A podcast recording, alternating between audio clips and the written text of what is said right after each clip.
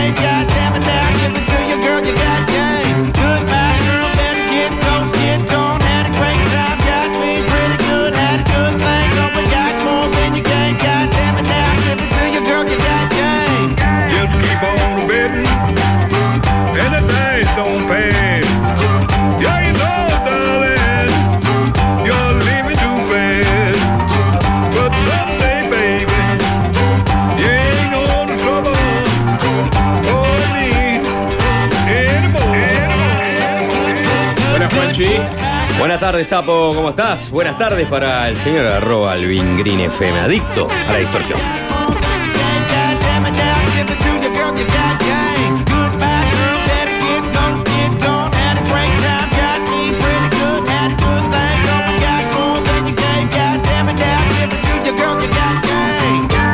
George. ¡Fua! El Diego. ¿Cómo estás, querido? ¿Cómo andas, Jorge? ¿Qué pasa? Mis, mis saludos pum para arriba y llamativos, te- te- ¿qué, qué pasa? ¿Te sacan de tu eje? Tengo una canción pum para, una canción pum para arriba para mañana, ¿eh? Pa- para, Por ahí. ¿Se acuerdan cuando introduje Pepas? Sí, Farruco. Un Farruko. Alvin, por favor. Un éxito, Farruco. Tengo una para mañana, para ver si para tantear. Tantear, a ver si, si prende o no. Viste que a veces prende, a veces no. Está prende, seguro. Esta prendió, esta agarró, agarró viaje enseguida. Mañana la tiro al arranque y ustedes me dicen. Para mí es clave Si el, sostiene o el- no. el corte que hace acá. Mirá, esto, esto es clave. Sí, sí, sí. Bueno, esta tiene algo similar. Tiene un, un corte similar. Pero eso para el viernes. Hoy es Esto es jueves. viernes, sí, sí, hoy es viernes. Jueves gris, eh, todavía para no se mí, terminó la mentalmente, eh, aunque es jueves, ¿no? Es verdad. Hola, Nico. ¿Cómo Hola, andás? Sapo, ¿todo bien? Nicolás Batalla que está hasta último momento produciendo la No, entrevista de hoy. no, no. ¿No? ¿Está buscando café? Eh, agua. Agua. Eh, Agua es lo que no tenía hoy cuando me levanté. Ah, vos, Jorge, sos un azote permanente. es vos, o sea, impresionante. Pero es por una ruptura de un caño, no tiene nada que ver con. ¿No? Pero es una miseria cotidiana. ¿Qué pasa? Ay, no, no hablo de mi miseria cotidiana. Ay, no, yo solo veo los problemas país y si no afecta a toda la sociedad, no lo tiro al aire. Bueno. Si, si- si arranco mi día y no, te- no tenía agua en la canilla, no lo comento. Está, pero está vos, bien. ¿Vos vivís en Punta Carretas? No, en Malvin ¿No? no. O sea, por Parque Rivera concretamente. Eh, Viste, hoy Juanchi compartió una nota, ¿no? Este, sobre este caño roto en Punta Carretas. Sí. ¿no? Y los vecinos llamaron a OCE y los atendió una contestadora que tenía el buzón lleno. bueno, está bien. A veces pasa. Eh, Perdón, sí. hay una noticia del agua hoy. Alvin, ¿tenés el clásico piquecito? Noticias del agua. Llegó la desalinizadora, por ejemplo. Te Llegó- puedo contar la de que hoy me, me levanté Sí. este, con un caño roto, pero te puedo contar también que llegó la desalinizadora. Te Bueno. puedo contar que Paso Severino, ex Paso Sequerino, está casi al 15%. Sí, ahora, ¿cómo está el, el- el- el nivel de sodio y cloruro? ¿Ustedes le- o- o- siguen, hacen el seguimiento o ya le dejaron de seguir? La verdad. Le perdí un poco la pista. Eh, Ah, pero muy poco serio el suyo. no, ¿eh? no. a- a- mi chasca tanto, ¿no? ¿Cuánto, cuánto era el, el- el máximo permitido? Yo viste que me fui dos semanas y me olvidé, me olvidé de cuáles eran los máximos de cloro. El que sabe todo eso de sodio. ello es Juanchi que se 200 lo y aprendió. 250 eran. Para el cloro. Originalmente. 7.20 para el cloro, 4.40 Ah, no, para no, el te estoy hablando los, ori- lo- los originales. Muy por debajo de los valores máximos permitidos, ayer por lo menos, en las tres líneas de bombeo medidas por, por la. OCE, ¿no? Eh, un promedio de 200 miligramos por litro. Ah, un de, poco más que los días anteriores, entonces. eh, de poco. cloro y sodios entre 144 y 148. Está. O sea, incluso dentro de los valores antes de que los movieran.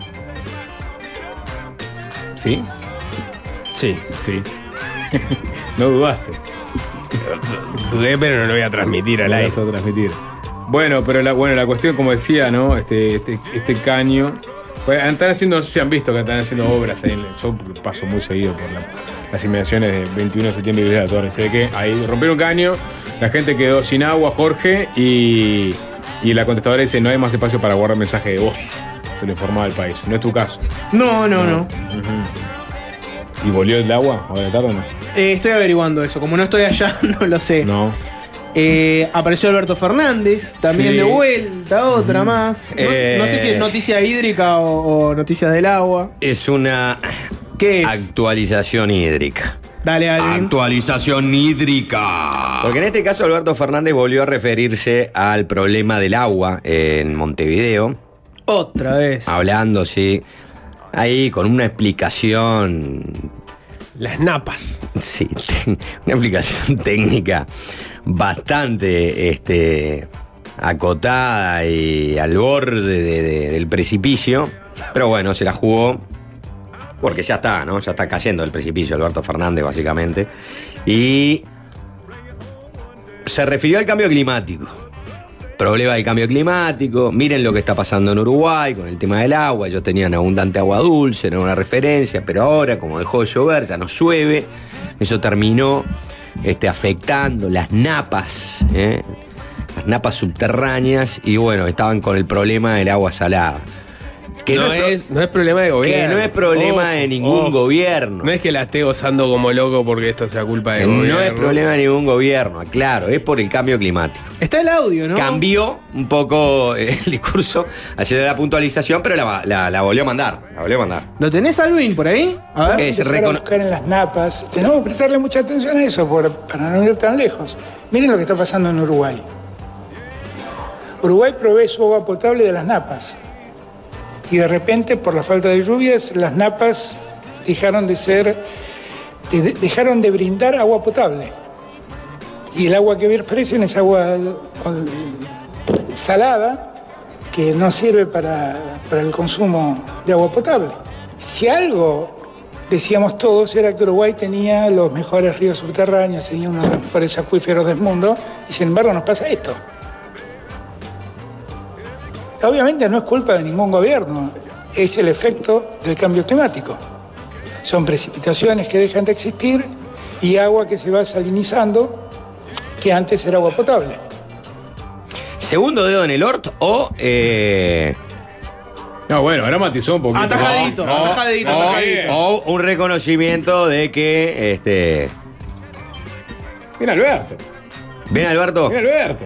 Pero, pero Nacho Álvarez no- creo que le dijo hijo de puta y el, en TV Show pusieron una nota que se dice el exabrupto de Nacho Álvarez No, con pero- el presidente argentino. Alberto es un hijo de P. Pero en tu caso. Tres puntos suspensivos. Por- Vos decís bien, por- no, Alberto. en tu caso, por la explicación inentendible sobre las napas y el calentamiento. pero, pero es Y- correcta la explicación. Me parece que no es correcto. por eso, Ah, en todo o caso, sea, por ese lado, capaz no. que. Me, me da la impresión de que es una sanata de Alberto, de- pero que de está con el tema del cambio climático. Claro, pero que tampoco, o sea, no es ni el tema de las napas, ¿no? No. Ni el tema del cambio climático el que está afectando el- el- la sequía en Uruguay, por lo pronto lo que yo he entendido. Entonces, o sea, Bueno, no, eso, bueno no errar. lo puede- no, eso bueno no lo puedes aseverar ni, ni, ni descartar. No, lo que, lo que te dicen. Defendete ahora. Lo que porque te- lo que quedaste te- del lado de Alberto de la vida y vas a tener que los- defenderte. lo- Mira, Alberto, el, los expertos sí- Para, para, para, para, déjalo hablar a Nico. Lo que te dicen los expertos es que tiene que ver con, con, el- con la niña, que es un fenómeno que no tiene que ver con el cambio climático.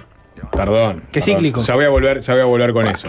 Las napas. Eh, digo bien Alberto porque por lo menos me parece que desescaló un poquito con respecto a la anterior declaración. en Dijo donde- no es culpa de ningún gobierno. Claro, igual, las muy como napas. está. No, no, no, no. Digo, la otra había quedado como que está, poco menos que eran unos incompetentes, Perdón, pero- pero los gobernantes uruguayos. Vuelvo a hablar del agua salada. Y en este está desactualizado, Alberto, porque esto. O sea, ahora los valores del agua están por lo general por debajo. No, no, perdón, la- Está- están la- casi en, el- en los niveles la de antes de la recomendación del Ministerio de. Salud Pública a- al día de ayer es que la población eh, evite en lo posible eh, el consumo de agua dulce para los casos de eh, insuficiencia renal Sí. crónica, embarazadas. Sí, sí, sí, las recomendaciones cirrosis. siguen iguales. Las Sí, recomendaciones eso- la, igual. la crisis hídrica sigue y de hecho van, Sí. van a extender un mes más este, el MIDES, la provisión de agua potable para este, aquellos instrumentos este, que tienen Mides, ¿no? Ya sea en la, en la, en la FAM o en la, en la TUS. ¿no? Pero lo que voy, capaz que Nico tiene razón, pero lo que voy es que viene Alberto en hacer foco, en tu caso, ser Gre- ¿Y qué? Greta zumbizarse.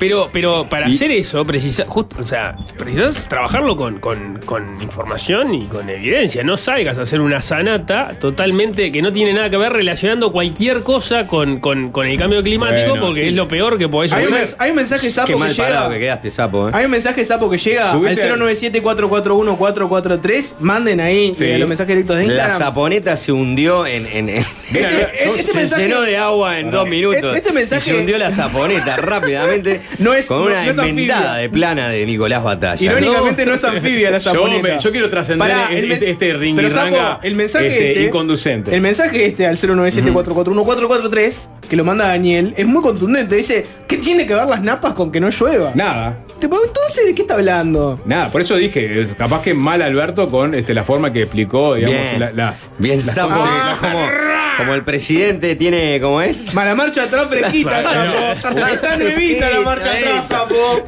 Bien, a ver, bueno, bueno, bueno, a ver. Bien Mal Alberto. Alberto. En desescalar, Alberto. en desescalar. Alberto no presentarse a la reelección. No, no, bien Alberto en, en- en digamos, ese la otra vuelta dijo que no, salía agua de las canillas de los uruguayos. Este, ¿Se acuerdan? no? Bueno, pero ahora está hablando Está. de, de- de napas que se, que se salinizaron. Y, y- y- Claro, y- y cuando- en realidad estamos cuando- viendo agua del río de la Plata. Cuando, cuando es todo No. lo contrario, perdón, porque vos, debes haber escuchado a Montero diciendo que justamente lo que estaba pasando es que había agua subterránea que estaba su- surtiendo y que estaba haciendo que el agua no terminara Creía, siendo tan, tan creía. salada. Montero nunca fue tajante con eso. No, porque es la hipó- porque no ¿Por podés medir pones? cuánta agua. las cosas A ver, como seguramente Alberto Fernández está mucho más informado del tema que Raúl Montero. Entonces, pará, pará, porque acá están todos No. muy, este, muy ávidos de hablar y de opinar. no, Eh, de joderte nomás. También eso también, eso ni que hablar, eso es parte del- Tu del- declaración tan eh, Bien Alberto, rápida y tajante. Bien Alberto en, digamos, no echar las culpas al gobierno de turno con respecto a la crisis del agua. Mal Alberto en la explicación que dio sobre este, la crisis hídrica en Uruguay. Pero bien Alberto. No hay ninguna parte buena, Alberto. Sí. Metió una sanata y se cagó. Ahora. Y sí. No, no es culpa de ningún gobierno. Ah, no te cagues, viejo. Ya está. Si lo dijiste una vez, ahora no. No, pero Alberto también- no. Pero es, Realmente- es- Cambia de ejemplo. Ojo, que, No. que no, se pongan sensibles que no es culpa de ningún gobierno. Está pero bien. lo vuelvo a decir. Está. Por eso, segundo No. dedo en el orto. Esa es mi interpretación. Eh, Yo creo que no es le saco la responsabilidad al gobierno. eh, es, lo digo, pero no lo digo. Claro. Hay otro, hay otro mensaje que dice, disculpen mi ignorancia, soy Ramiro. ¿Me pueden explicar qué son las napas? Nunca había escuchado en mi vida. Eh, napa, ni- definición de la RAE, capa de agua en la superficie de la tierra o subterránea. Las napas. Las napas, Aguas subterráneas. napas. Eh, voy a lo, a lo sustancial de lo que importa, ¿no? ¿Lo escucharon a- al secretario general de la ONU hoy, Antonio Gutiérrez o no? No, sapo. Bueno, no, estoy, estaban- no estoy vos- en vos estaban esa. escuchando No, la, la- la sanata de Alberto Fernández. No, Antonio no, Gutiérrez lo con el escuché y Antonio Gutiérrez tampoco, tampoco lo escuché. Guterres. Voy, Nico. Ay, Nico, Ah, está- está bravo. está No trapeando el una. piso. Perdona eh. Está trapeando el Está bien, piso. yo voy a tratar de atravesar este, este, este, este mar de Miguelito que poniendo para Antonio decirles, Guterres, sapo. ¿Quién La era del calentamiento global ha terminado, dijo Antonio Guterres hoy. festejan los griegos que Y- en este y- momento y- están y- apagando? y qué le- ¿Y qué le agregó a continuación? ya estamos. Empieza la era de la ebullición global. Opa. Antonio Muy- Guterres Muy tranquilizador hoy, el mensaje, ¿no? eh, y dijo, esto es solo el principio. Este julio ha sido el mes más caluroso a nivel global desde que se tienen registros. Y, y- y creo que el, el- el año pasado también. O sea que este es más caliente. Bueno, no, pero hay un dato, sí, hay, Digo, había un- una vamos a medición, reírnos, pero eh, se va todo al carajo. ¿eh? con una temperatura promedio de 16 con 95 grados Celsius. Eh, en una declaración desde Nueva York, el secretario general de la ONU hizo un apasionado llamamiento a la adopción urgente de medidas radicales para atajar el calentamiento global. Describió las condiciones actuales como aterradoras y solo el principio. Esto en el marco de la cumbre sobre la ambición climática que se va a desarrollar en septiembre en Nueva York, en la que le pedirá a los países desarrollados que sean neutros en emisiones de carbono para 2040 o antes, y a las economías emergentes para 2050. El 6 de julio fue además el día más caluroso nunca antes registrado, nunca antes registrado, con una temperatura media de 17,08 grados, pero no solo esa jornada, sino todas las que transcurrieron entre el 13 y el 23 de julio, batieron el récord anterior que era de 16,8 grados, medido el 13 de agosto de 2016. En ese marco fue que habló de el comienzo de la era de la ebullición global. Está bien, hay que ser ¿A usted alarmista. los con el asusta o no? Hay que- lo- o sea, ¿se alarman o no? Sí, claro. Yo ya estoy entregadísimo de que el planeta va a la ruina. Porque además me, me empieza a dar la sensación. Voy a sanatear mucho. Acá te. Y yo no te voy a inventar la plana Tremenda porque te oportunidad. No, porque, Alvin, acabo- sí. porque avisé antes, música, además, ¿no? música dramática. No. Porque Nico va a hablar de que, del cambio de- de climático. que cuando hablábamos de este tipo de, de desastres, lo pensabas como que eran eh, transgeneracionales, ¿no? Que iban a ocurrir. Ta, era una lástima que le iba a ocurrir a tus nietos. Pero. Pero bueno, Ah. vos, la- vos le ibas a, vos le ibas a zafar. Sí. Ahora, eh, ves que seguramente vos vivas con, convivas con muchos de esos efectos. De hecho, ya están ocurriendo. A nivel global están Mm. ocurriendo. Sí. Pero le- eh, en su vida cotidiana les, les- les- les genera algún cambio? Sí, ¿En sus claro. actitudes o no? Sí. O realmente se, se, se estremecen con el titular. eh, Todavía no- todavía no- ebullición global y después. este, Todavía sigo defendiendo el, el motor a combustión. Por ejemplo. Sí, todavía no, no, no, no, no cambié eh, eso, que, que es clave, ¿no? Y por un Sí, pero, pero lo que pasa que este es un tema, no, no- no es el reciclaje, ¿no? Me parece, No, me da la bueno, Son las emisiones. que Básicamente. eh, claro, que es un tema donde el, el ciudadano de manera individual tiene relativamente poco por hacer No, en no. comparación a otros temas. Lavando, lavando, No, la- no, lavándose la- la- el, ci- el ciudadano, el, el- el ciudadano, el ciudadano es, el- es el, es el único, ¿tá?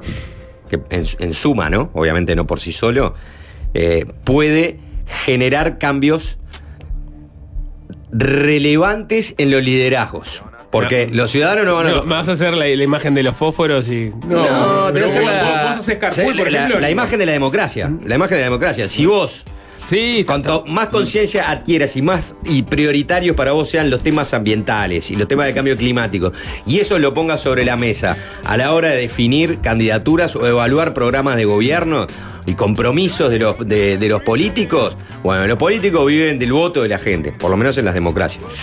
Y, y allí, si eso empieza a pesar, bueno, eso empieza a influir más en la dinámica política, que ya no puede ser ajena por su propia lógica de la, de, la necesidad, ¿no? De que la ciuda- ciudadanía lo acompañe. Este. Y ya no. O sea, se, le sería más difícil eludir, ¿no? O postergar compromisos en ese sentido. Que para mí se están tomando. El mundo tiene conciencia de lo que está pasando. Lo que pasa que es No, el muy mundo, pero los difícil. ciudadanos ¿eh? no, los ciudadanos no. O sea, hay, No, hay- me hay, parece tan- que- hay tantas me parece que el medidas. enfoque- el enfoque es al micro, revés. Pero hay tantas medidas micro que uno puede tomar. Y por eso digo lo alejado que estamos de. Que mi- no sirve nada. la No sirve micro, para nada la medida micro, a, ese, punto, a ese Lo punto único que sirve es tomar conciencia. ¿Para qué No, medida no, micro vos decís que no, sirve? no sirve de nada la No medida sirve micro. para A ver, nada, dame, una medida micro Si todas las personas que manejan autos en este país y en todo el planeta, en vez de manejar individualmente el auto, se movilizaran para ir de a dos y un auto quedara en la casa, ahí ya bajás la- la- las emisiones de ese día de autos a la mitad. Tenés, mientras está pasando eso, hay Y una no me persona. para- para eso mientras está precisás- pasando eso, hay No, una para eso persona no, que. En es- otro país hay, hay políticas activas con respecto Claro, a eso, a eso me ejemplo. refiero. eso me refiero. Mientras, Bueno, está, mientras vos entonces te no me digas que dejaste. la micro no- no mi- funciona. mientras vos los miércoles. Estamos en una evolución global. Mientras vos los miércoles y viernes te tomaste el auto con un amigo, a- al lado tenés una persona que es súper millonaria y tiene un avión privado que se lo toma Está para ir de, un, está. de un Entonces, país con- a con- otro con ese y argumento gasta no hagas 90 nada, años de lo que vos nada. gastarías. Que explote el planeta. No, le sacás el avión, saco. Sí, bueno, es está. mucho Es más fácil. No, lo que, Le sacás el avión y aparte vos no el avión. el auto mi, mi- mi punto es que me da la impresión que con este tema vos precisás políticas que vayan mucho más de arriba hacia abajo Siempre. Que, que cambios culturales en, en- en la base que creo que en definitiva la población mm, sea No, a menos que va- mandate- no le, no le daría la espalda A menos que lo incentives, no lo hace la población. Vos necesitas política de incentivo Hace- para hace- este tipo de cosas. ¿Hace cuántos años se más. hacen acuerdos y se incumplen acuerdos este, ambientales? No, bueno, Eh, justamente. por y eso no, no ha es- servido. Es Pero- muy difícil de compaginar y articular, ¿no? Este, esos grandes acuerdos. Ha quedado demostrado, sobre todo porque hay, hay dos economías clave: la estadounidense y la china, ¿no? Yo creo que China, por lo que he leído últimamente, ha empezado un proceso de reconversión, ¿no? De su, su industria, de su matriz, o sea, tiene como en esa la cabeza ambiental. mejorando. Claro, que antes no tenía, que era uno de los principales este, contaminantes del mundo.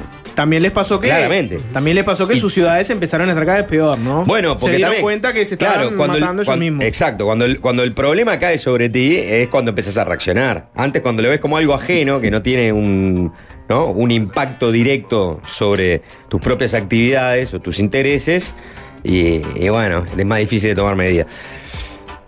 De todas maneras, no tengo ni idea, porque últimamente no, no he leído mucho sobre el cambio climático, sí lo tendencial ahora es que vamos a desbarrancar y vamos a aumentar eh, la temperatura del planeta por encima de lo que este, deberíamos, ¿no? Ese, ese acuerdo de que no podemos este, aumentar, no sé si es un grado, no me acuerdo si es un grado y medio, ¿no? Más la temperatura del Eran planeta. dos grados al final del siglo, ¿no? Claro, algo así. Y. Si, no la, si, la tenden- si la tendencial es que ya no fuimos, si no paramos la rotativa, no, no, no fuimos.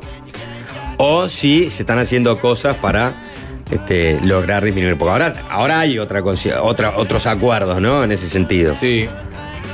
Bueno, pero hay que ver si son suficientes o no. No, no, eso ya sé, eso habría que ver. Para, para Gutiérrez, claramente, eh, la situación es de ir a, a decir que estamos en la ebullición global. O sea, que, claro, eh, que, que- que no se ha hecho nada significativo, ni hay conciencia como para este, decir, muchachos, vamos por buen camino. No, estamos en la ebullición global, estamos en el horno. Claro. Y lo dice en el momento que la gente lo está viviendo en Europa mismo, con temperaturas de 45 eh, grados, ¿no? Incendios. Claro, todo el sur del, todo el sí sur de Europa. Eh, bueno, eh, el desierto de Sonora, la NASA informó que registró una temperatura en, en México de 80,8 grados Celsius. Pues yo cuando vi, este, dije, ¿Cuál es el grado de ebullición del cuerpo humano, no? claro, ¿en qué momento uno se prende fuego y se muere? Seguramente No, con bueno, esa pero ahí hay- temperatura. no, sí. no, seguro si estás un rato en el, en el No, desierto de Sonora. ¿Cuánto tiempo? ¿Aguantás 5 minutos? Sí, no sé, ¿10 es minutos? un golpecito ¿15? de micro.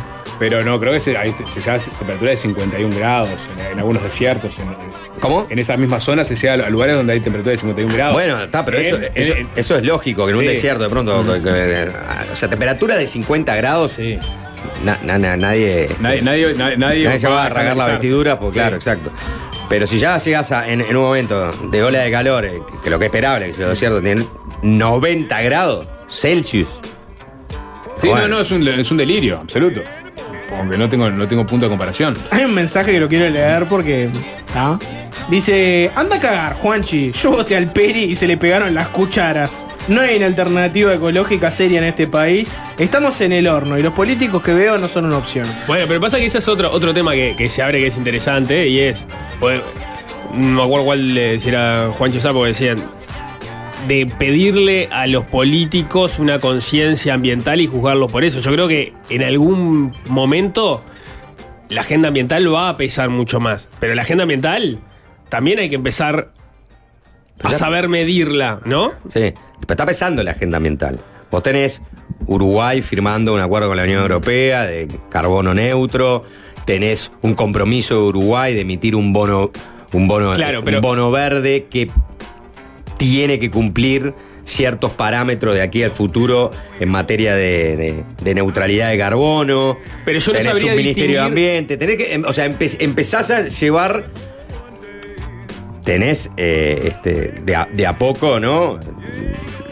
Vas incorporando el tema de la de las energías renovables. Hace 20 años este, o más este, se fue desarrollando las energías renovables de Uruguay, fueron muy importantes, con, mucho ¿no? impulso durante los gobiernos del Frente Amplio.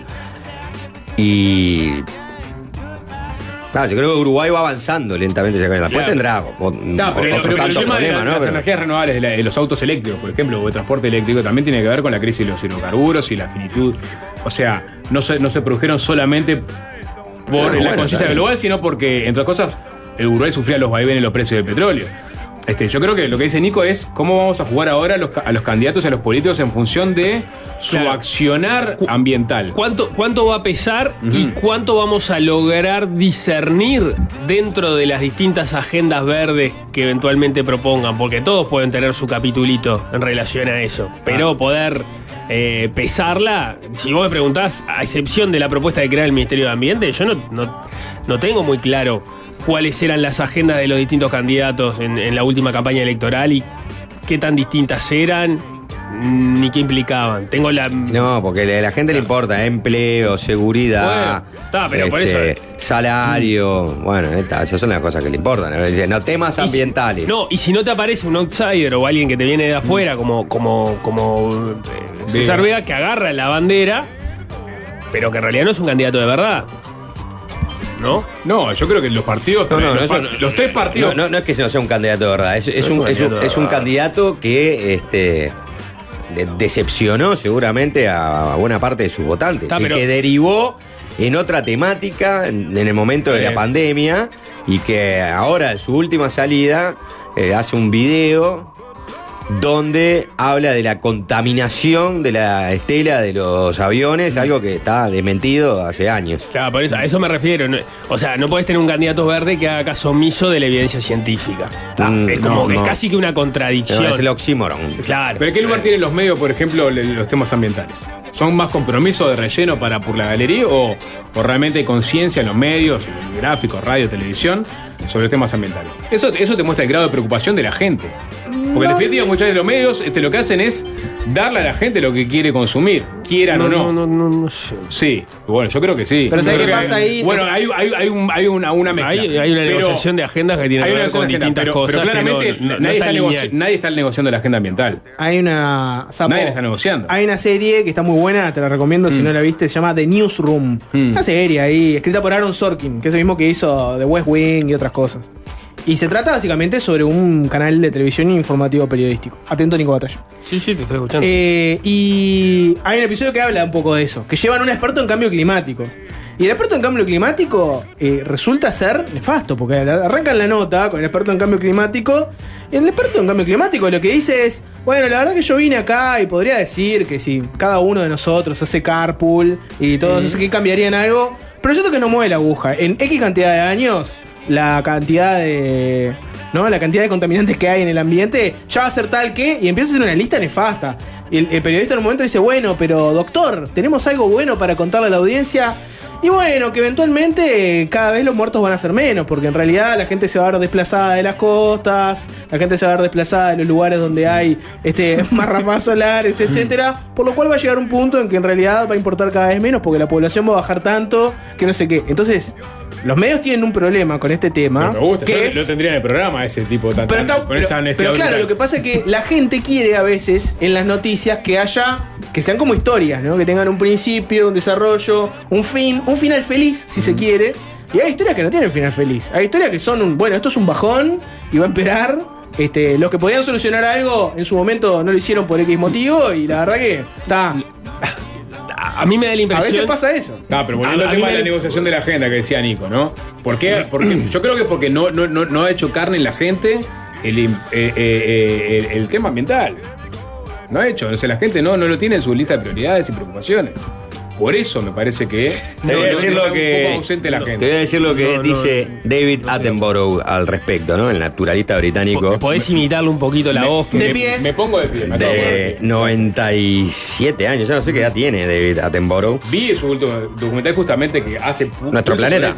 Claro. ese, ese documental, eh, ese documental a mí me generó por primera vez la conciencia de que, aparte por el respeto que le tengo a David Sí. Attenborough, eh, de que ta, ya no, no, no era el tiempo de seguir discutiendo si eh, el cambio climático, si vamos a decir, si, si la humanidad tenía incidencia ¿no? en, la- en- en- en- los cambios de temperatura en, en el planeta. Como si se si era una cuestión antropogénica o no, que se discutía mucho. Sí. ¿no? Un momento había una buena comunidad de científicos que decían, es inequívoco que el ser humano está incidiendo en el cambio climático, que tiene un origen en las actividades propias del ser humano, que son estas y estas, estas, son las que más provocan los efectos del gas in- invernadero, y otros que decían, no, no, no es tan así, eso es un poco una exageración, Eh, hay muchos burócratas que viven de estos trabajos y logran y tienen que buscar financiamientos permanentes para sus investigaciones y tienen salarios.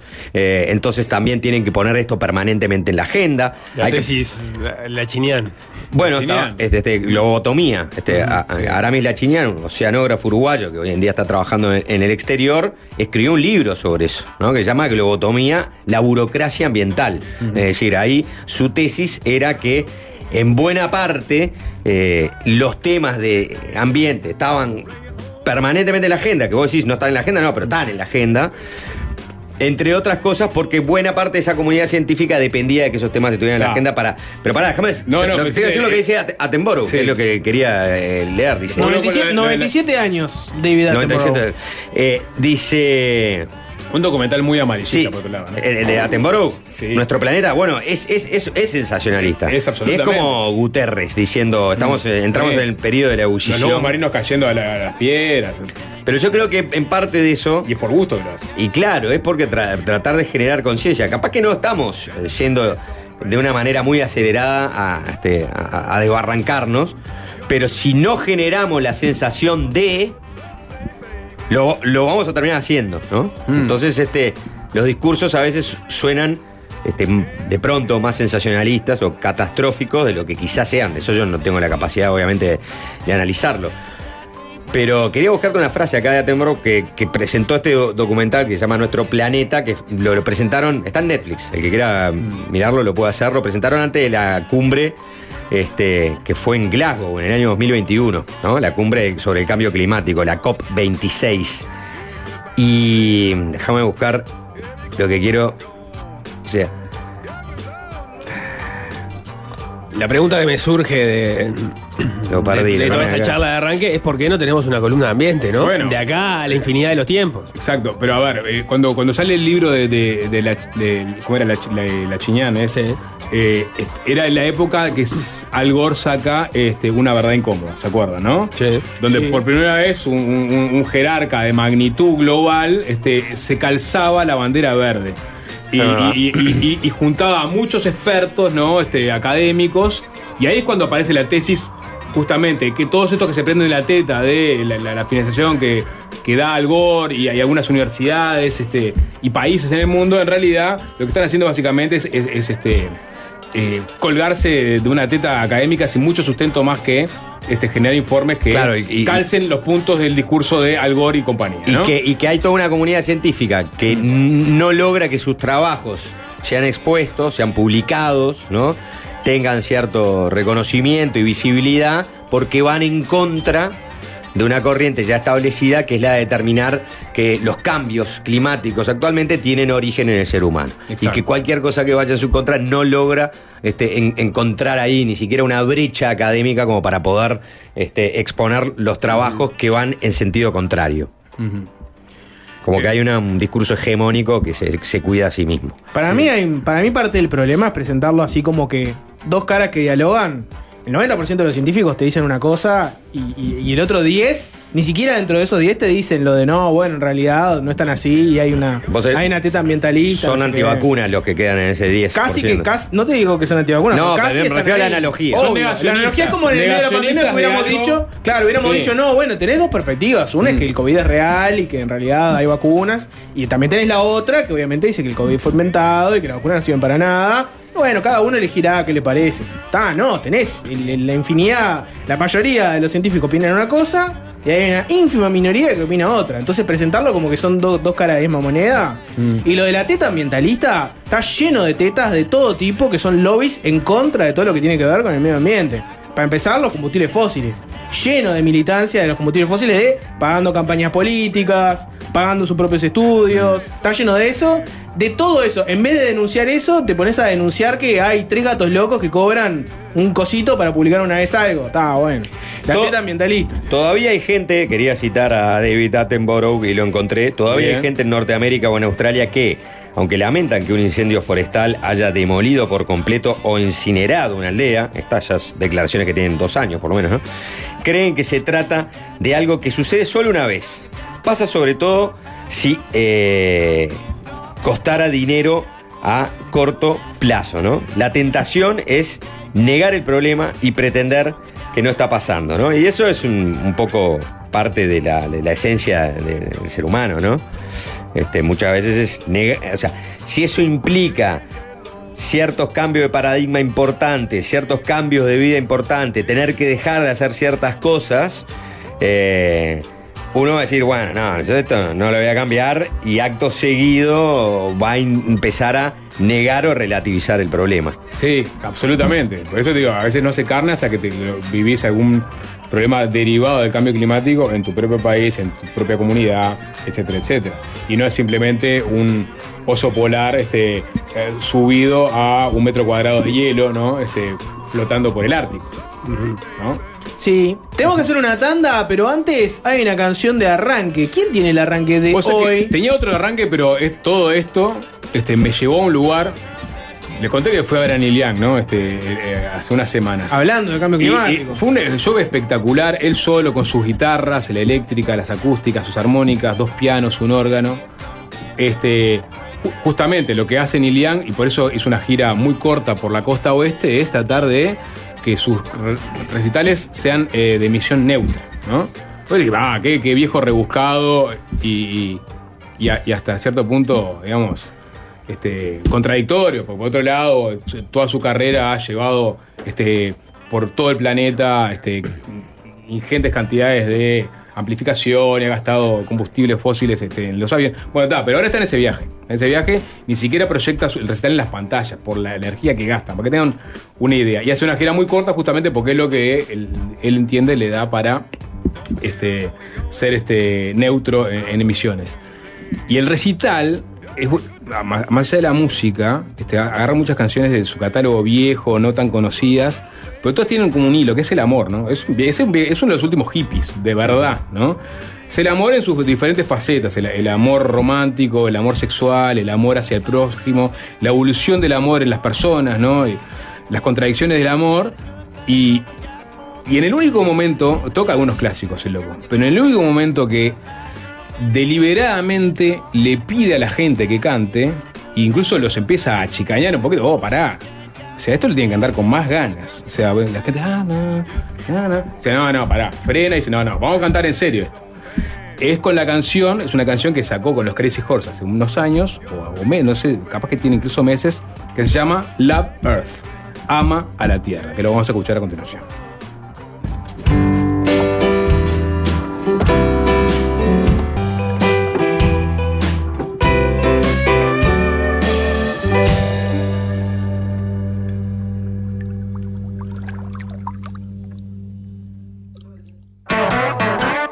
Fácil desviarse.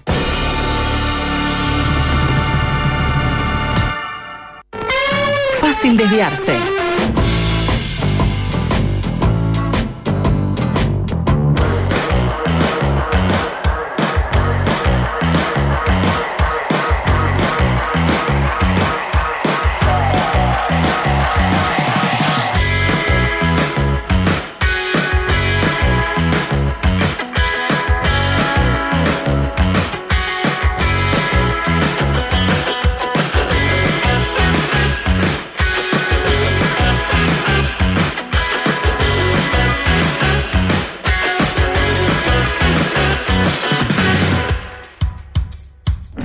Bueno, estamos en campaña electoral y, y obviamente ya se empieza a especular, por ejemplo, sobre los este, equipos económicos de los diferentes precandidatos. ¿Ah, sí? Sí. Eh, hoy Búsqueda saca una nota muy interesante, muy jugosa. Este, eh, es, eh, yo a veces hago la analogía con eh, el periodo de pase, ¿no? Donde se empieza a especular con quién iría para dónde. Eh, y, y en este caso lo mismo, porque es muy importante saber con quiénes, de quiénes se va a rodear cada uno de los posibles presidenciales. Claro. ¿no? Porque eso hace también a la impronta que le podría dar eventualmente a su gobierno. Ya lo estás viendo, ¿no? En algunos Sí. casos ya ves un ahí, un, como un, un equipo del- que se va delineando. En el caso de Laura Raffo, falta saber cuáles son sus equipos técnicos, yo, yo conozco. Pero vas a sa- sabés que Álvaro Delgado va a tener eh, seguramente algunos minutos, en- minutos en particular que van a ser parte importante de sus equipos técnicos. Claro. Uno de ellos sería Omar Pagani.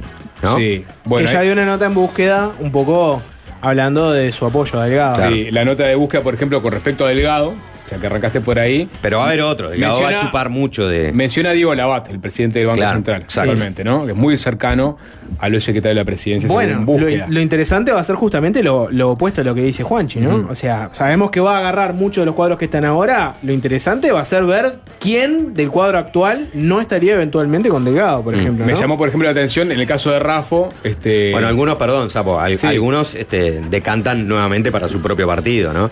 Hay, hay cuadros este, que son políticos o técnicos, no importa, que son colorados o que son del Partido Independiente y que van a aportar y hacer sus apoyos a los equipos técnicos del, por ejemplo, Mieres, ¿no? El, el Ministerio de Trabajo, Conrado Ramos, Oficina Nacional de Servicio Civil, y bueno, el Colorado varios. Sí. No, en el caso de Rafo decía que este, si bien no aparecen muchos nombres, aparece uno en particular que me llama la atención porque en realidad eh, es mencionado como este, un posible eh, integrante del equipo técnico de, de Rafo, que es Washington Ribeiro, el economista Washington Ribeiro. Pero estaba por- dentro de Alianza, claro. pero se fue de Alianza por apoyar, eh, con el grupo que apoya a Delgado. Sí. Y sin embargo lo menciona como alguien que podría a- a- a- aportar este, desde el punto de vista técnico y de, y de gestión. Washington Ribeiro, alianci- ex aliancista. Igual esa no es la nota que te llamó la atención No, de eh, búsqueda no, No de vuelta, no de vuelta, anda, anda al punto. ¿Eh? No, bueno, no. al punto? Todos los nombres son interesantes, ¿no? Este. eh, Cabildo Abierto, por ejemplo. Sí. Ta, no hay novedades. Y entonces. Eduardo H., Pez Vos y Kenneth Coates. ¿No? Digamos, lo- los mismos que venían Sí. hasta ahora. ¿Qué estamos haciendo? Perdón, que Eh, estoy un poco perdido. La gente está muy metida en los equipos Estoy un poco perdido. Sapo. ¿Qué estamos haciendo? Estamos hablando de los posibles Sapo, equipos está- económicos que acompañarían cosa. los precandidatos a la presidencia. Falta, es importante. Yo Hacer creo una que. radio comercial. Vos, 17, bueno, Jorge, 11. esto es- ¿Hay alguna novedad medio bomba? De, de todo esto, ¿hay algún nombre que llame recontra no la te- atención? No te adelante, no te adelante. No, no, no. Este, por ejemplo, eh, Carolina Cose, ¿no? Sí. Eh, ¿A quién imaginarían que podría tener Cose como uno de sus referentes? Bueno, obviamente Pablo Ferreri, quien ya la ha acompañado en unas reuniones importantes. ¿no? Sí. Podría perfectamente ser este, una, una de, los, las- de los integrantes de su equipo de, de trabajo. Eh, Orsi, por ejemplo. Bueno, perdón, Ajá. Mario Vergara. Mario Vergara, ¿no? Quien él mismo fue ministro de Economía. Sí. Ya vamos a llegar a Orsi. Eh, Mario Vergara. eh, se mencionan, por ejemplo, a, Gabriel Papa, a Braulio Selco, Germán Benítez, ¿no? Personas que lo rodearían a, a- Vergara. Están obviamente Martín Valcorba y Jorge Polgar, eh, que hoy día lo acompañan en su rol de, de legislador, que vienen de la administración este, central el, el año pasado. El Eh, periodo pasó. el, de- el periodo pasado, sí, el periodo pasado, el gobierno pasado, ¿no? Sí, sí, sí. No, del año pasado. No, no, ¿qué dije el año pasado? Perdón. Álvaro García, obviamente. Este aparece ahí en, en- en el combo. Y, y alguno más. Orsi, Yamandú Orsi. Ahí aparecen muchísimos nombres para el caso de Yamandú Orsi. De gente a la que escucha, gente con las cuales se- rodea. Volvió Daniel Martínez. No hicimos ninguna mención en este programa a que el ex presidenciable frente amplista Daniel Martínez está de vuelta en el ruedo político apoyando la candidatura de Orsi y bueno, dando varias notas, contando cómo está armando un grupo este, para apoyar. ¿A quiénes consulta eh, Yamandú Orsi? Actualmente temas económicos, según búsqueda. Gonzalo Lucas, contador especializado en impuestos con larga carrera en Deloitte y actual dirigente del Club Nacional de Fútbol. Mariana Lacaño, contadora general de la Intendencia de Canelones. Laura Tavares, directora de recursos financieros de la comuna, de esa comuna. Gabriel Camacho, asesor del gobierno canario. Pedro Pesteguía, consejero por el Frente Amplio en el Congreso de Intendentes, el propio Fernando Lorenzo, ex ministro de Economía, actual este, investigador de, de CIMBE, Gustavo Viñales, otro consultor especializado en tributos.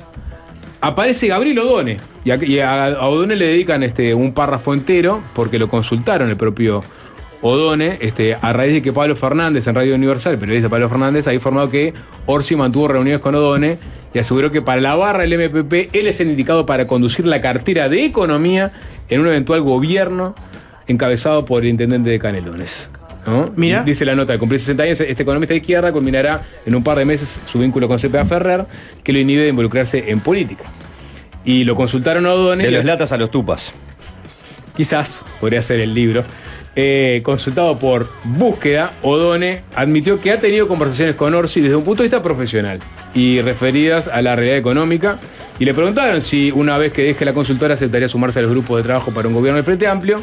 Eventualmente como ministro y contestó, no me estoy con- candidateando a nada, para, para- marcar así. Eh, si llegado el caso alguien me lo plantea, estoy dispuesto a considerar integrar un equipo. Este, ahí un, un paréntesis con puntos suspensivos y después dice, estoy dispuesto a jugar en el lugar que me toque para colaborar con un gobierno del frente y en particular de Yamandu, a quien dijo votará.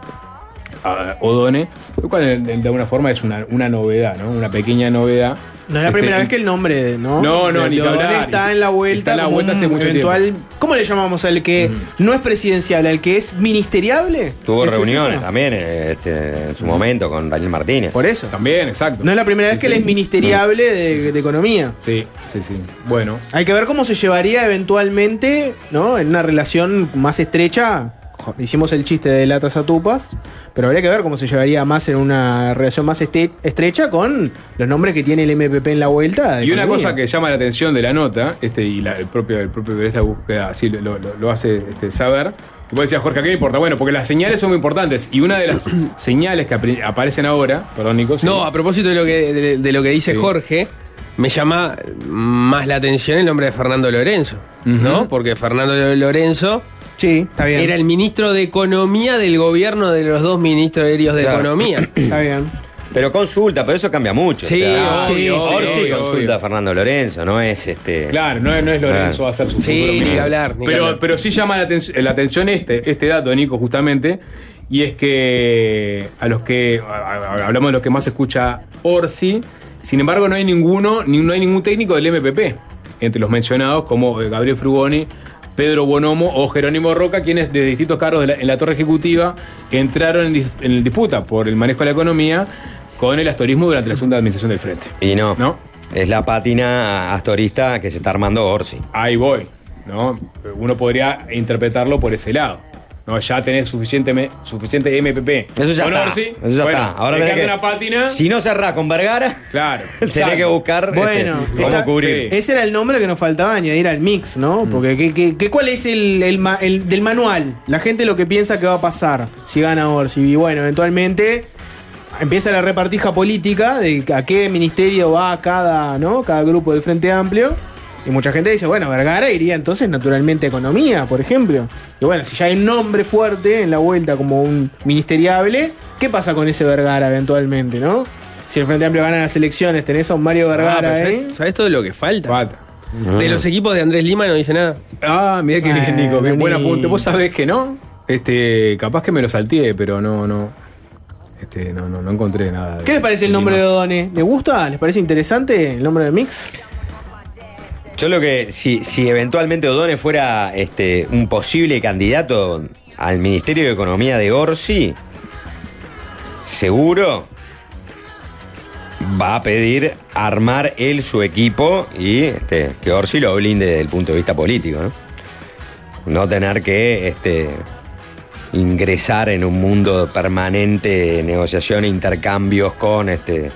Con, con- con el resto ¿no? de, de- de- de figuras políticas relevantes del Frente Amplio. Lo ves con un proyecto propio y diciendo, blindame este proyecto que quiero hacer yo. Mire, lo veo como hizo Astori cuando estuvo al frente del Ministerio de Economía. Después lo que pasa es que cuando Astori va a ser, y- y como vicepresidente y queda Lorenzo, bueno, ahí le pincharon un poco también el es, proyecto. es algo que les parece que puede hacer, eventualmente sea Orsi, sea Cose.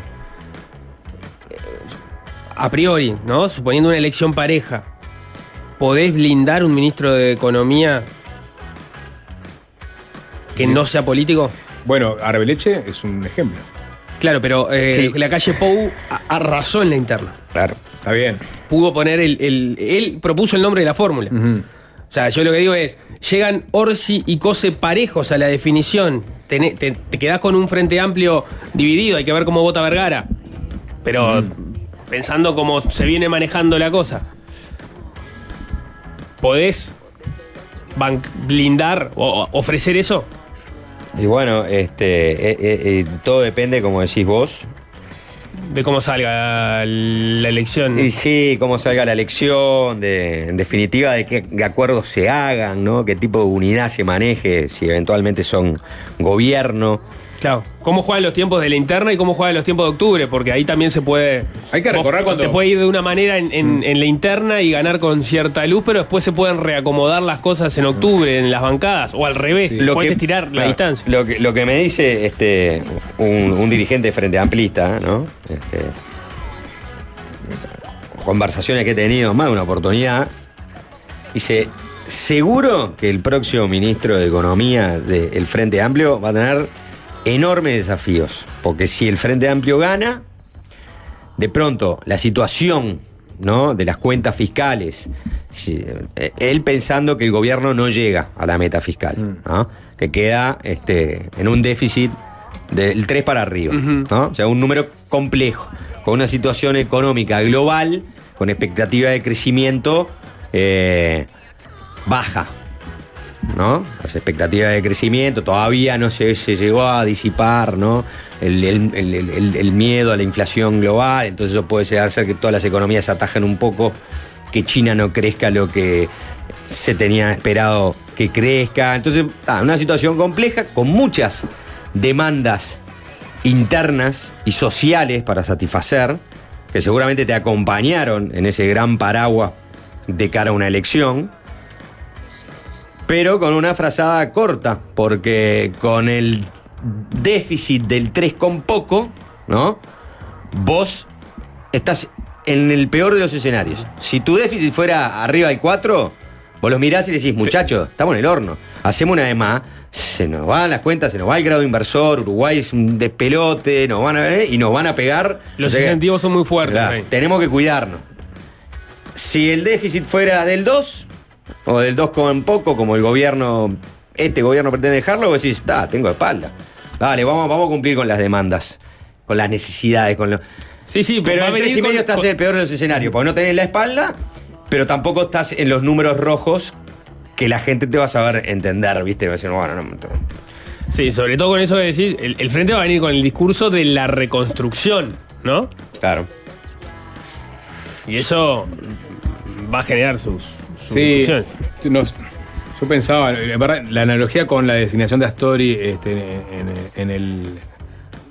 Dos- ¿Cuándo fue? En el 99, ¿no? Cuando, en el 2004, perdón. 2004, ujú. este, en Washington y, y, digamos, el impulso que le dio, digamos, y la tranquilidad que generó esa designación en ciertos ambientes, no se puede trasladar a, a- a una designación ahora. Pero lo que es Era- cierto. Estamos hablando de un político. Claro, lo que sí, es un político, es un político, pero también era, digamos, no, el Frente Amplio va poco menos que había gente que todavía decía que iba a nacionalizar la banca, o sea, todavía estaba- había muchos cucos, ¿no? En el, en el... en el 2004, todavía existían Sí. muchos cucos. Sí, bueno, ¿no? sí, por supuesto. Igual arrasó el Frente, ¿no? A lo que voy es que Orsi, digo, obviamente va a O seguir sea, el los cucos cuco- lo- lo- lo- se los llevó la crisis, ¿no? Claro, los cucos se los llevó la En realidad crisis. ya estaba todo un poco arrasado, ¿no? Sí, sí, ponele, pero igual, había, digo, fue, fue, fue una señal fuerte, o sea que en Washington, ¿no? Pero esa que vos- En o sea, la previa a la presentación de Pero con ¿sabes lo que pasa? Vos te estás confundiendo con la elección del 99 también. Porque la elección del 99. No, no, pero la estoy hablando de del IRPF. No, esa sí Sí, fue. está bien, pero también implicó, en el 99 también hubo este, esos contactos con el FMI, con Coso, y, es- y, y Astori como este, piedra angular Claro. de este, un futuro gobierno de Tabaré Vázquez, acá lo de anunció no se dio. Washington. A lo que voy es que, eh, haciendo la analogía con O'Donnell eventualmente, ¿no? Y, y qué le puede dar eh, eventualmente a la candidatura de Orsi tener una figura con O'Donnell, ¿no? Más vinculada, digamos, a este, al mundo privado, digamos, si bien se sabe que tiene una, digamos, una pátina socialista, un pasado No se socialista. sabe acá. Sapo, Este, bueno, en bueno. esta mesa y. De La aledaño. gente no sabe quién es. Bueno, está, pero eventualmente, pero justamente saben que eh, eh, trabajó toda su vida en su actividad privada. Nada, tomate un. Uber ahora. sí. ¿Y qué opinas de Gabriel Odón en el equipo de Orsi? Vos decís que, ¿Eh? vos- decís que no, que, que no generaría, digamos, no atraería más personas de centro que eventualmente están dudando con, con- con respecto a votar al frente o no. Diez. Un, un nombre. ¿Diez? Diez. Bueno, y son, y bueno. Eso, vos no traes a Odone para que supongo, ¿no? No, no, ya sé Para que, que sea no. un atractivo desde el punto de vista Vos político. tenés que construir un relato como construiste un relato con Arbeleche, que tampoco era una persona recontra conocida, pero hablaste, bueno, fue una jerarca que estuvo en gobierno de otro signo político, manejó tema de la deuda, y vas construyendo, le vas com- comunicando a la gente quién es. Con Eso- O'Donnell sí, vas a sí, hacer lo sí, mismo. sí, te Exacto, mejora los para un entorno. Para, Para un entorno. entorno, Primero para un entorno y después genera- para, para, Sí, sí, para la presentación. No es este, menor, mejora los puentes con el sector empresarial, Sí, seguro. no, es menor a que que, como ¿Eh? tu- Por supuesto. Por eso, eso seguro. Si se, co- se convierte en tu interlocutor en materia económica, no menor. O sea, a eso voy. O sea, Mm, es eso importante seguro. a quién pon. Por eso esta nota este, me parece es importante No, también. no, es muy diferente que vos digas este, Laura. Tavares o Gabriel eso Ahí seguro. está, exacto. No en desmedro de nadie, pero son dos perfiles distintos. O Frugoni. ¿Entendés? Por algo hace Bueno, referencia pa, que no. eso no- no, pero nadie, que- nadie va a pensar entre. O sea, si Orsi piensa en traer a Frugoni, que, que vuela Mujica. No, no, está bien. A lo que voy es que, es que justamente no, no hay técnicos de- del MPP mencionados en esta nota. Y es una señal también. Bueno, tenemos que hacer una tanda y vamos a dejar de hablar del tema economía para pasar a otro tema así de esos que los uruguayos este, los tienen con perfil bajo, que es la seguridad, ¿no? Otro tema importante entonces. Sí, concretamente de los homicidios. Vamos a estar conversando con el doctor en sociología eh, Emiliano Rogido, que hizo un análisis, una investigación de los homicidios en Uruguay desde el 2012 al 2022 y que viene no solo con eh, un análisis pormenorizado de los números vinculados a los homicidios, sino también con eh, propuestas o recomendaciones de políticas públicas para bajar las cifras de homicidios en plazos no tan extensos. Y es fácil desviarse, es fácil desviarse. Ajá. Ajá.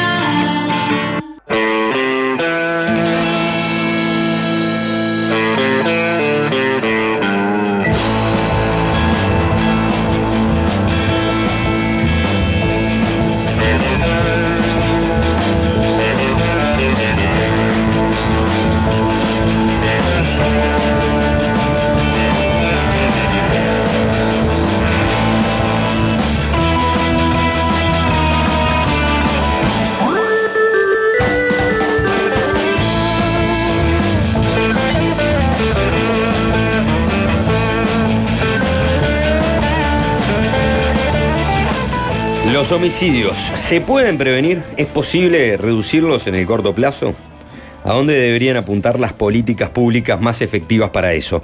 ¿Cuáles son los principales mitos en torno a este tipo de muertes que rondan el debate público?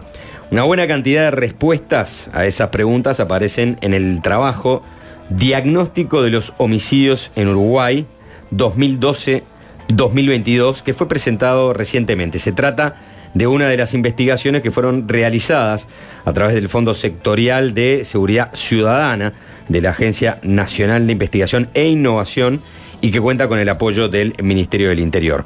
Bueno, vamos a conversar sobre las principales conclusiones de ese trabajo y para eso recibimos en estudios a su responsable, el doctor en sociología, Emiliano Rogido. Emiliano, buenas tardes, gracias por acompañarnos. Buenas tardes, gracias por la invitación. Bueno, empecemos explicando cómo se da la alianza institucional para que ustedes puedan este, desarrollar esta investigación. Bien, yo, yo me formé en el exterior, hice mi licenciatura en sociología en el Uruguay, pero luego la maestría y el doctorado en Río de Janeiro, donde este tema tiene mucho más acumulación académica, es un problema importante en esa sociedad. Y trabajé en los últimos 10 años en temas vinculados al homicidio, mi tesis de doctorado sobre este tema, en diferentes países de la región. Cuando me tocó volver al Uruguay, ahí junto con la pandemia, antes de que se desatara la pandemia, este, me tenía que buscar la vida y empecé a pensar, bueno, qué proyecto podría presentar. El tema de los homicidios estaba en creciente debate, debate y, y- y siendo una preocupación cada vez más importante en Uruguay. Y bueno, convencí a dos colegas de Río de Janeiro para que me acompañaran en la aventura. Nos presentamos a este llamado de la ANI junto al Ministerio del Interior con el objetivo de contribuir desde la evidencia empírica a la comprensión de los homicidios, viendo que el debate estaba bastante pobre, y a partir de esa comprensión de los homicidios, este, perfilar o preparar el terreno para posibles soluciones de política pública.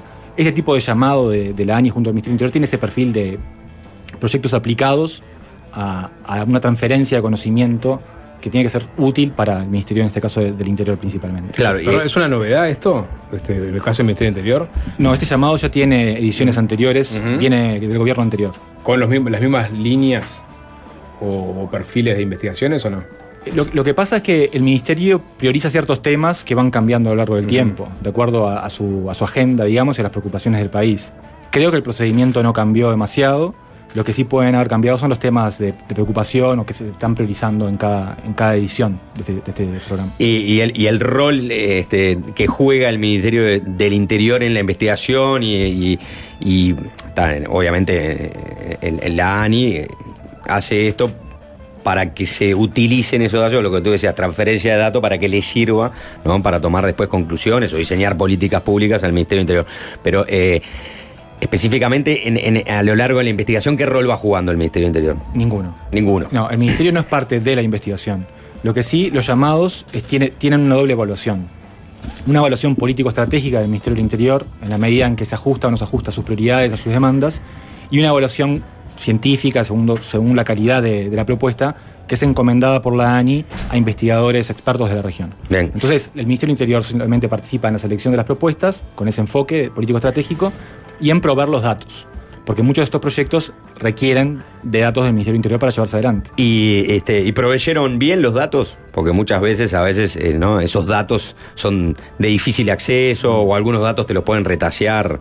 Pues Este, por una advertencia al inicio del informe justamente sobre ese tema, ¿no? Exacto, sí, nuestro informe tiene, tiene una advertencia explicando un poco cuál fue el proceso, que terminamos accediendo a los datos, pero de forma un poco demorada. Hubo, hubo contratiempos por parte del Ministerio del Interior en proporcionar los datos, pero fue una historia larga, pero con final feliz, en el sentido de que accedimos a toda una serie de datos que creo que es la no primera afectó vez- la- las conclusiones, o no afectaron las conclusiones del estudio los datos. Se Aplazó, consiguieron digamos, los datos. Aplazó, digamos, en la salida del informe, de la investigación. Sí, o sea, eh, eh, complicó el cronograma de trabajo, porque yo estaba pensado para. Son proyectos cortos de 10 meses que queríamos hacer, teníamos pensado hacer en 2021. Este es un, llam- un llamado del 2020 y que terminamos iniciando, accediendo a los datos en diciembre de 2022, o sea, antes de las fiestas últimas pasadas. ¿Y qué datos eh, eh, concretamente eran los que querían? Nosotros queríamos datos, para empezar, sobre homicidios, microdatos, o sea, víctima por víctima y agresor por agresor, la serie completa del Ministerio Interior. En principio planteamos el proyecto con una serie 2000-2020. Luego vimos que el sistema de gestión de seguridad pública de Uruguay eh, registraba datos de forma sistemática con el mismo criterio de 2012 en todo el país. Y como esto se atrasó, pudimos incorporar hasta 2022. Entonces terminó siendo el, pro- el- el proyecto en vez de 2000-2020, 2012-2022, que es un periodo de tiempo que igual permite ver tendencias en la composición de, de los homicidios. ¿Y cuál es el, microdato más micro que, que puede llegar a tener? Bueno, pues tenés la ubicación XY de coordenadas donde sucedieron los, los hechos. Eso, nada más. Sí, esa es información sensible. Este, y bueno, características personales de los agresores. Eso sí lo tenés. víctima, sí. Las características personales de los agresores, de las víctimas, el, Sí. el- el- el lugar el- del territorio donde ocurrió, este, la modalidad. Sí. Todo. Todo. Accedemos a toda la información, obviamente firmando un compromiso de uso responsable y de confidencialidad, porque es- son datos sensibles. Mm. Así que bueno, esa fue, ese fue el vínculo con el ministerio.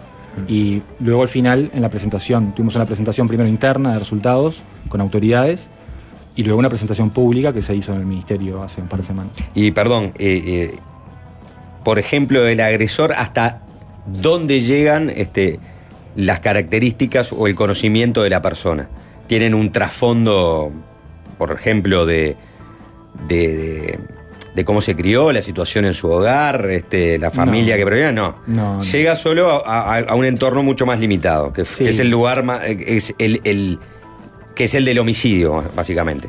Claro, hay características este, eh, demográficas, de, de Mm. sexo, edad, variables ya como ocupación, por ejemplo, no tienen mucho Poco. valor porque tienen muchos valores perdidos. Está bien. Son características más bien generales. Generales, o sea, si ya te querés meterte en las características socioculturales, eh, eh, No. imposible. Imposible. Son, son- son datos administrativos, ¿no? Pensemos en esto, que son datos que son recabados por, un- por el ministerio, este, no con fines de investigación, por más que a veces habiliten investigaciones posteriores, sino con fines administrativos. Entonces, los datos son mucho Bastante menos duros. de los que nosotros quisiéramos como investigadores en el mundo ideal. Claro. hay un, eh, digamos, en la retórica ciudadana y sobre todo política, hay una serie de lugares comunes o, mitologías que se han asentado, ¿no? Y ustedes de alguna forma vinieron a, a contestarlas, a controvertirlas o, digamos, o a, eh, digamos, afirmarlas en, en el discurso.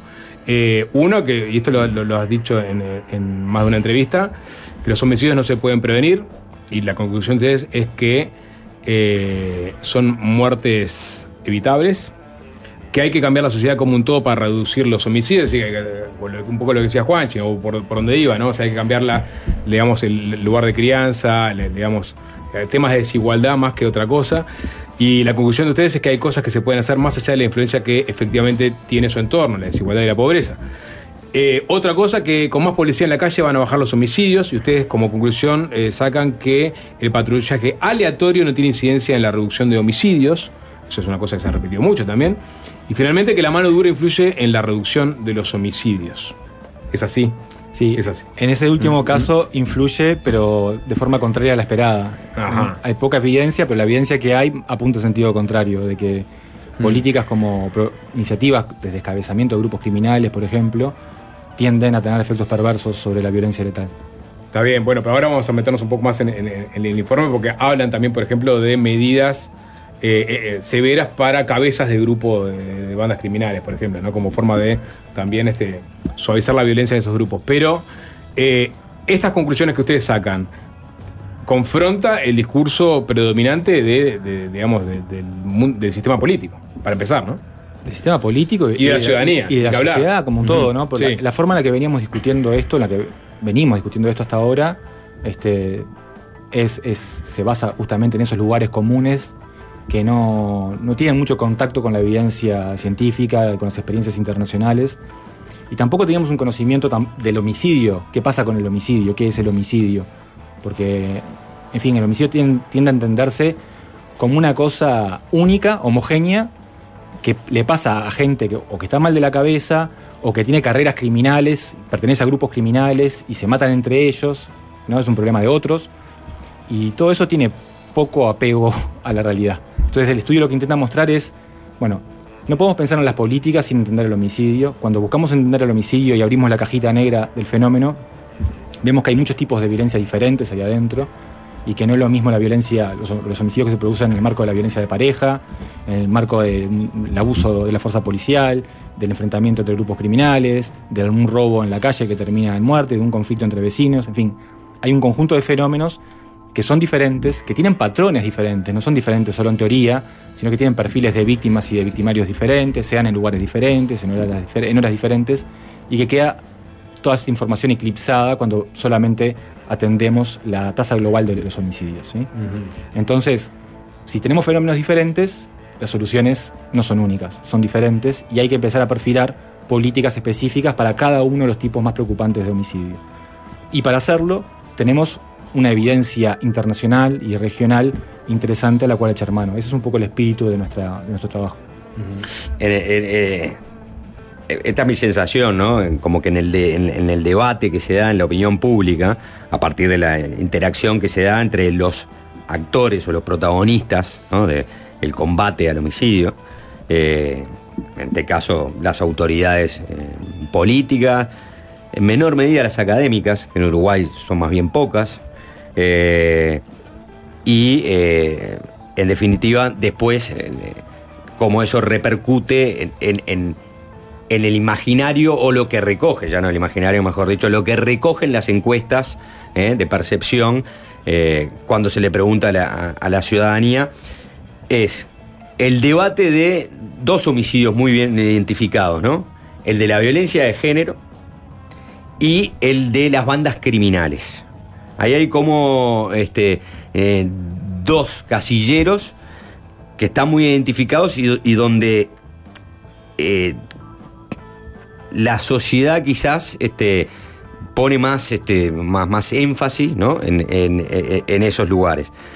Antes me parece que ahora retrocedió un poquito, estaba también el homicidio por rapiña, ¿no?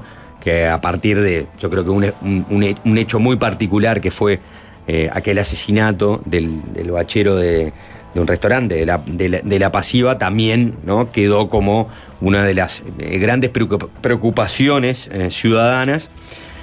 Y la- las políticas se orientaron mucho hacia, hacia, hacia esos lugares, ¿no? Con lo que, con lo que han investigado, ¿consideran que las políticas que se vienen implementando desde entonces se ajustan más o menos a las conclusiones del estudio que de, los, de, de la investigación que ustedes hicieron? Bueno. Como, como, me refiero como políticas que van en, en el sentido correcto, ¿no? De atacar el problema en base a, la, a lo que el estudio arrojó. En el año 2016, y, y lo actualizamos en el año 2018, 2019, ahora no recuerdo, yo participé en una investigación que es una revisión sistemática de programas y políticas de reducción de homicidios en América Latina y el Caribe. Lo que hicimos fue compilar todas las experiencias que tenían por objetivo reducir los homicidios, analizarlas de forma, crítica, con el propósito de que los tomadores de decisiones de la sociedad civil, porque hay mucha gente de la- sociedad civil trabajando en esto, sobre todo en otros países de la región, y del poder público tuvieran un menú de alternativas para, llevar adelante. Lo que nosotros encontramos es que en Uruguay casi que no hay ninguna iniciativa orientada a reducir los homicidios. Nuestras políticas son más generalistas, intentan reducir la violencia de una manera general, el delito, ¿sí? Y es justamente en sentido contrario que nosotros estamos proponiendo avanzar. Nosotros estamos proponiendo focalizar en el homicidio primero y después dentro de los homicidios. Y, y lo que estamos diciendo es que necesitamos focalizar en tres sentidos. En tipos específicos de homicidio, como tú decías, hay algunos que pueden resultar más, preocup- más preocupantes que otros, de acuerdo al momento, en fin, a la evaluación política que se haga.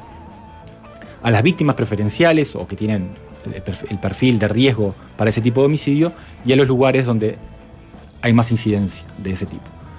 Eso implica un alto grado de focalización que va en sentido contrario a, a lo que generalmente se hace, que es tener este, una política solamente centrada en el binomio policía y cárcel, ¿no? Y en la falta de evaluación, porque ni siquiera aprendemos los resultados que eso da. No podemos tomar decisiones informadas acerca de lo que nosotros hacemos. Entonces, yo decía el otro día que somos como una máquina que no aprende.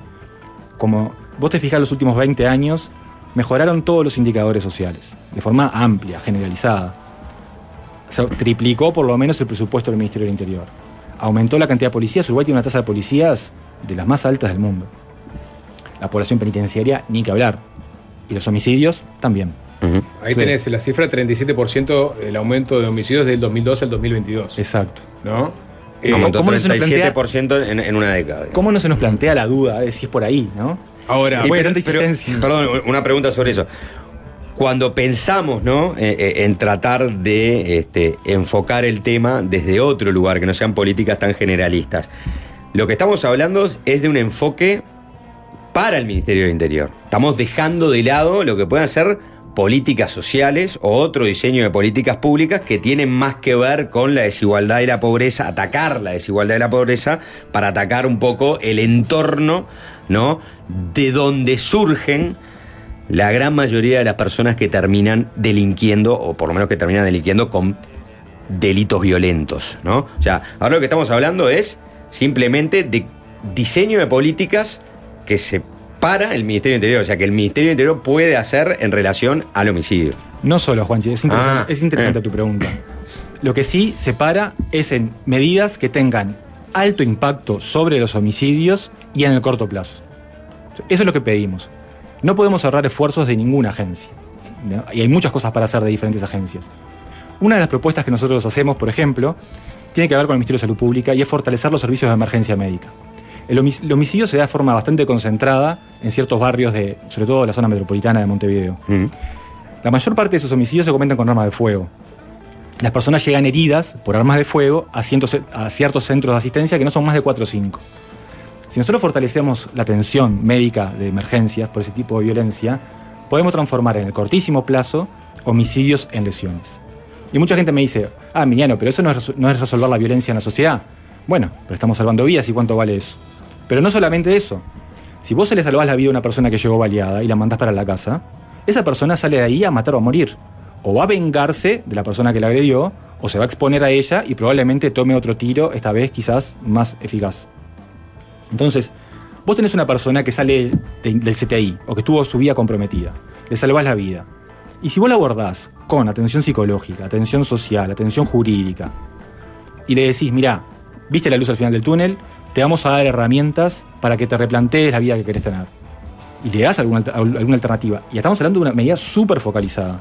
Y que implica, en este caso podría implicar Ministerio del Interior, Ministerio de Trabajo, qué sé yo, MEC, eh, Ministerio del Interior, en fin, un conjunto de agencias. Eso tendría un impacto inmediato prácticamente en los homicidios. No solamente por la vida que le salvaste a la persona con la atención médica mejorada, sino porque estás evitando un ciclo de venganzas que probablemente ocurra posteriormente. Y, y un valor, ¿no? Tendría también. Sí, Claro, eso, sea, eso lo, lo- Un valor económico. Tendría, Eso es una Pero muy novedad. focalizada. Es mucho más caro tener policías patrullando toda la ciudad de forma Mm. inespecífica, si queremos reducir homicidios, estoy hablando, ¿no? Que esto que es. o sea, la persona que está ahí sacó número para morir. ¿Mm? Entonces la tenés en la cola. Que, eh, si tenés que priorizar los recursos. Es mejor poner más recursos en menos gente que dis- este, eh, recursos dispersos en todos Sí. lados, tirando una red muy amplia para impactar en unos Mm. pocos casos. Puedo decir que sería más eficiente, es lo que me está diciendo. Más eficaz y más eficiente. Pues sí, eso es una de las recomendaciones que ustedes hacen en, en- en este informe, ¿no? Exacto. Ahora, este, para llegar a esas conclusiones, vos tenés que caracterizar, por ejemplo, las situaciones que se dan a la, en, yo qué sé, las puertas de las policlínicas, ¿no? Hay, hay, hay tres o cuatro policlínicas, en Montevideo sobre todo, que presentan estas características. Personas que fueron baleadas y llegan ahí este, moribundas y muchas mueren ahí al llegar. Eh, eso fue un trabajo que también hicieron ustedes de caracterización de las personas que llegan a estas policlínicas y las posibilidades que hay de retenerlas, salvarle la vida y en todo caso a partir de ahí contactarlas y en vez de que ellas vayan- a matar al que les disparó, traten de cambiar su vida. O sea, logra- lograron a- a- afinar el, el- el lápiz hacia ese lado. No, nosotros lo- que vimos es dónde, dónde suceden los homicidios. También estamos haciendo en paralelo un trabajo en profundidad de análisis de expedientes pol- eh, policiales de denuncias de homicidio y se repiten sistemáticamente las policlínicas, los sanatorios, donde las personas, donde van los heridos que después terminan muriendo. Y en, en países de, sobre todo del hemisferio norte, en Estados Unidos y en Canadá, programas de este tipo ya han demostrado ser eficaces y creemos que sería una muy buena alternativa para ser implementada en Uruguay. Traigo este ejemplo, me parece interesante porque piensa fuera de la caja, es hiperfocalizado, no involucra directamente al Ministerio del Interior, sino más lateralmente, y va un poco en línea con lo que Juanchi preguntaba. Vinculado a la violencia doméstica o la violencia de género, también se pueden hacer cosas en este sentido. En otros países, si una mujer llega con los dedos marcados en el cuello, porque fue víctima de un intento de estrangulación, o si va al dentista y le faltan los cuatro dientes de adelante, se activan alertas. Porque ya hay estudios que muestran que ciertos tipos de lesiones se asocian a la violencia doméstica. Entonces, a esa mujer arriba un equipo multiagencial de psicólogos, de vuelta, alguien del sistema de justicia criminal, en fin, para ver qué pasó, en qué se puede ayudar a esta persona. ¿sí? Si vos no haces nada, esta persona probablemente ni siquiera denuncie, porque la denuncia de este tipo de delitos es muy baja, su registro es muy alto. Y esta persona, que ya tuvo un intento de estrangulación, y es un factor de riesgo altísimo del femicidio, tiene alta probabilidad de ser víctima de femicidio. Entonces, si no actuamos a tiempo y de forma articulada, este, estamos, estamos desperdiciando los esfuerzos. Porque, ¿qué pasa? La violencia doméstica, una buena proporción de los casos de femicidio tuvieron violencia doméstica. No todos, una proporción importante. Pero los casos que terminan en femicidio, de los que sufren violencia doméstica, es muy pequeño. O sea, hay una gran proporción, una gran cantidad de mujeres que sufren violencia doméstica, violencia de género, y que no son, no tienen riesgo de sufrir un femicidio. Entonces, si nosotros queremos reducir el femicidio con políticas generalistas, de vuelta, reduciendo la violencia de género en la sociedad y, y reduciendo la violencia doméstica, estamos utilizando los recursos de forma muy dispersa. Yo no digo que no haya que perseguir ese fin de reducir en sí misma la violencia doméstica y la violencia de género. Pero si queremos priorizar las vidas de estas mujeres, tenemos que focalizar. Y para focalizar, ya hay iniciativas en el mundo que nos dan pistas de cómo hacerlo, como la que acabo de proponer. Y el- el- otro, hay varias recomendaciones. Por ejemplo, pare- parecería de perogrullo, pero ustedes recomiendan este, aumentar el bajo porcentaje de esclarecimiento de homicidios, porque tiene múltiples efectos, ¿no? Si puedes este, contar un poquito. Claro, lo que nosotros vemos es que eh, el esclarecimiento de los homicidios varía mucho según el tipo de homicidio. Entonces, conectando con lo anterior, la violencia de pareja o los femicidios tienen el problema de que son difíciles de prevenir y muy fáciles de esclarecer. Eh, empe- para empezando con que más o menos El el 30 porcentaje de esclarecimiento es alto. altísimo, casi total. Casi total. El 30% de los agresores muere. porque se mata o porque lo mata alguien más. Mm. Y luego, para la policía investigar esos casos es muy sencillo, porque la víctima y el agresor están en el mismo lugar prácticamente. Entonces, Estrechamente vinculados. otro mito, ¿no? El problema de los femicidios es la impunidad. Eso lo- nosotros lo traemos de la discusión de los campos algodoneros, en México seguramente, donde sí la impunidad era un problema, pero en Uruguay el problema de los femicidios no es la impunidad, sino la prevención. Hay que evitar que las mujeres mueran actuando antes, anticipándonos a la violencia letal, y no después. En contraposición a este, tipo, a este tipo de homicidios, los homicidios vinculados a grupos criminales se dan de forma hiperconcentrada territorialmente y tienen altísima tasa de. bajísima tasa de esclarecimiento, altísima impunidad. Y eso es una tragedia para las personas que viven en estos barrios, pero es una oportunidad para la política pública. Porque sabemos tienen- a dónde ir para esclarecer esos homicidios que son los más impunes. ¿Tienen, tienen, ¿Por qué tienen esa altísima tasa de, de impunidad? Y bueno, porque suelen ser homicidios planificados por estos grupos que intentan no dejar huellas. No son homicidios expresivos. ¿Hay una dan- suerte de omertá entre criminales? Sí, y, y también sucede de que las personas no quieren testi- atestiguar. Por miedo. Los vecinos, Mm. lo- lo- lo- los Exacto. testigos. La mayor parte de estos homicidios este, se. Tenés varios obstáculos, digamos, en, en el, en el camino al el esclarecimiento. Claro, y el esclarecimiento se da sobre todo por pruebas testimonial. Nosotros, capaz que por las series americanas, pensamos que es con ADN y esas cosas. Algunos sí, pero la mayor parte de los homicidios en el Uruguay, sobre todo en estos barrios, se da por prueba testimonial. Y en estos, en estos barrios, estos grupos criminales siembran el terror. Y las personas tienen miedo a hablar, tienen, tienen a, lo- a los grupos criminales al lado, son vecinos, no confían en la policía, porque la policía cada vez que va es solamente a tratarlos mal, a acusarlos, a patearles la puerta. Entonces, ¿qué tienen para ganar? ¿Para qué se van a exponer?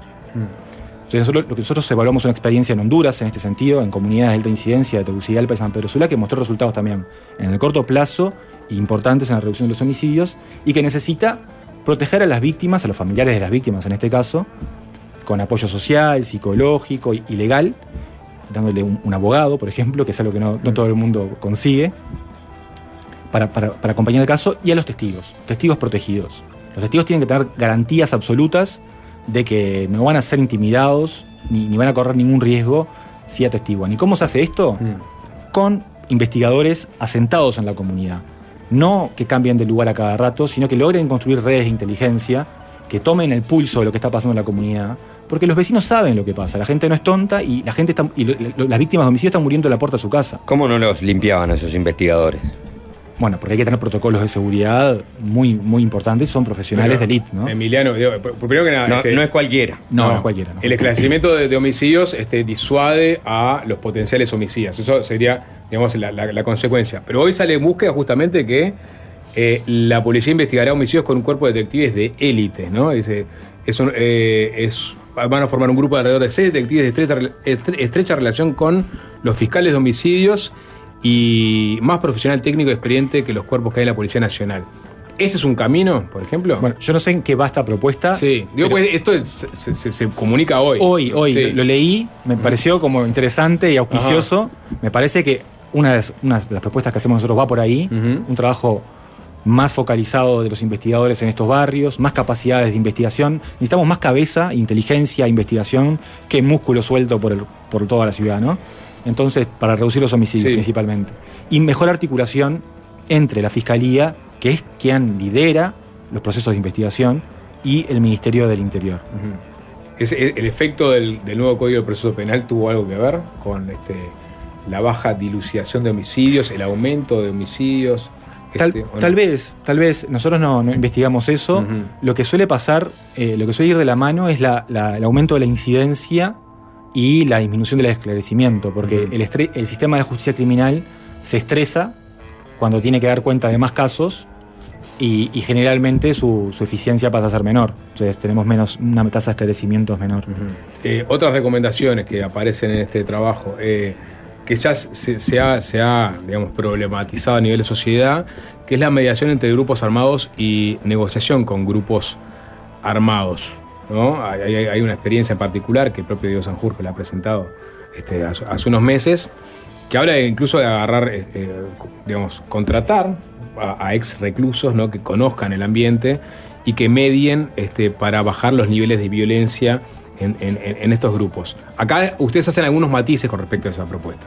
Sí, primero que hay que diferenciar la mediación de la negociación. La negociación es, es mucho más problemática eh, es lo que sucedió, por ejemplo, en El Salvador con la tregua de, de Maras, donde el Estado eh, justamente negoció, eh, reconociendo directamente como interlocutor a los grupos criminales, condiciones penitenciarias para los líderes de las Maras a cambio de una reducción de los homicidios. Eso no es lo, no es lo que está planteado acá. Lo que está planteado acá es la mediación, lo que se busca interrumpir es el ciclo de retaliación en- entre diferentes grupos criminales. Y para eso se contratan personas de la sociedad civil, porque de vuelta es necesario que se tenga el pulso de lo que pasa en la comunidad y que se tenga tránsito entre estos grupos. Gente que no sea un extraterrestre en el barrio queriendo ir a, a a- hacer la mediación, sino que sean personas que son conocidas, que pueden ser ex reclusos o no, pueden ser líderes barriales, maestras, gente de, la- de una ONG, o simplemente gente que para la, so- para la comunidad local es referente. Y este tipo de experiencias ha funcionado, se ha aplicado en muchos lugares, se ha evaluado rigurosamente en pocos, sobre todo en Estados Unidos, y ha demostrado ser eficaz y en el corto plazo. Nosotros la advertencia que le hacemos al Ministerio del Interior, como una recomendación, es que si se va a implementar una estrategia de este tipo, es importante ahondar un poco más en la naturaleza de los grupos. Porque donde esto ha mostrado ser eficaz, los grupos no son estrictamente criminales, no son empresas criminales y nada más, por más que se cometen crímenes y actos de violencia, sino que son grupos locales identitarios. ¿sí? Pueden pensar en los guetos norteamericanos, ¿no? Los latinos, los afroamericanos, los italianos, peleándose entre sí. Eh, en ese tipo de, de inter- intergrupalidad, este tipo de estrategias ha funcionado. ¿Qué tipo de grupalidad criminal tenemos en Uruguay? No sabemos, porque no hay investigación. La primera investigación, o una de las primeras, se lanzó junto con la nuestra, y, a- y es algo, por supuesto, incipiente, exploratorio, y apunta a que los grupos criminales serían en principio duales, por tener un componente familiar, de clanes familiares que intentan apoderarse del barrio, y al mismo tiempo, bueno, viven del microtráfico, los robos y otras actividades criminales.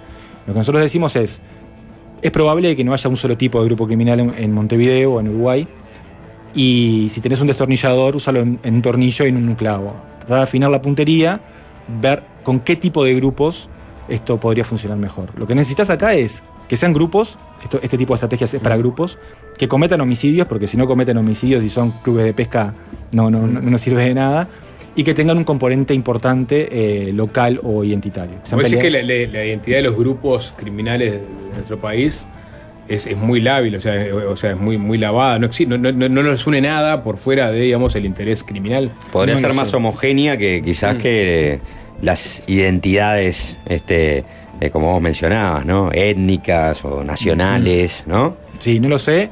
Este, es claro que estas estrategias tienen algún margen de adaptación a una cosa un poco más acá, un poco más allá, pero donde ha, donde ha funcionado y donde se ha evaluado y ha funcionado es con este tipo de grupos, entonces es más promisorio usarla con lo más parecido posible a estos grupos. Pensando, este, el otro día Nico en, en una Sí. Nos ponía el ejemplo o sugería la idea de las barras. Entonces, si, si tenemos, por ejemplo, peleas entre jóvenes, bandas de jóvenes, bandas de esquina de jóvenes, vinculadas al fútbol, eh, Nacional y Peñarol, Sí, sí. en Uruguay no hay otra, pos- otra posibilidad prácticamente.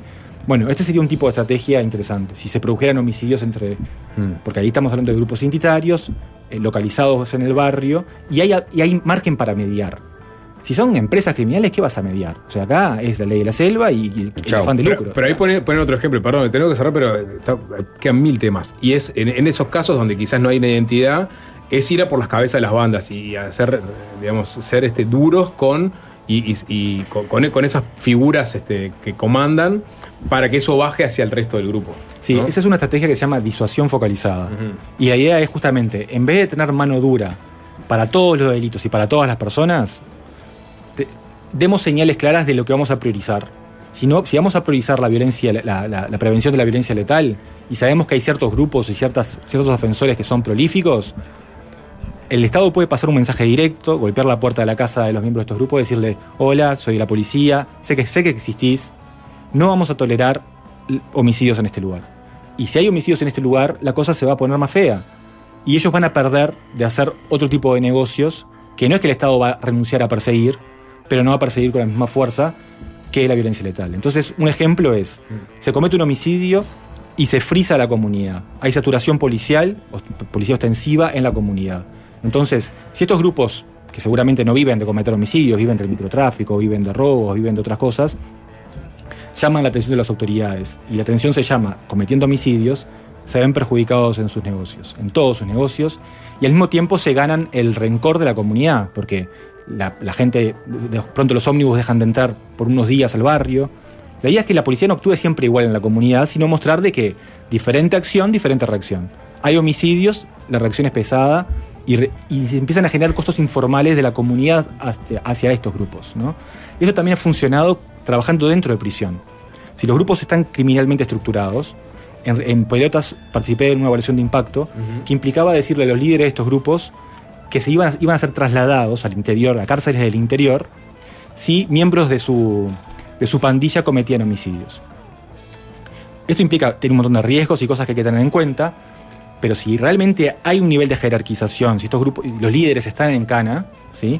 lo que menos quieren es ser trasladados, porque en, la, prisión este, local son Gardel y Lepera, mandan, este, tienen sus familiares que lo van a visitar, y en Brasil, imagínate, lo mandas a una cárcel del, del interior y no son nadie, y al revés, van a ir a, hacer, a, a portarse bien.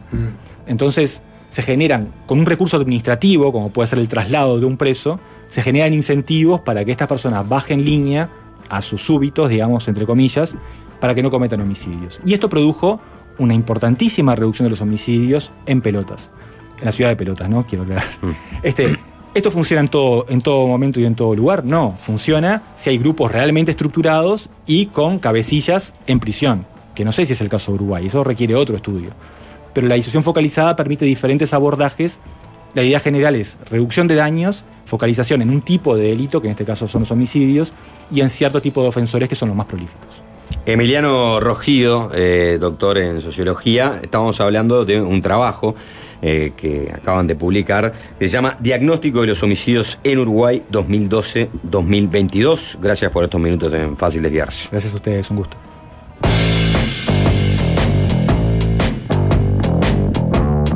Fácil desviarse.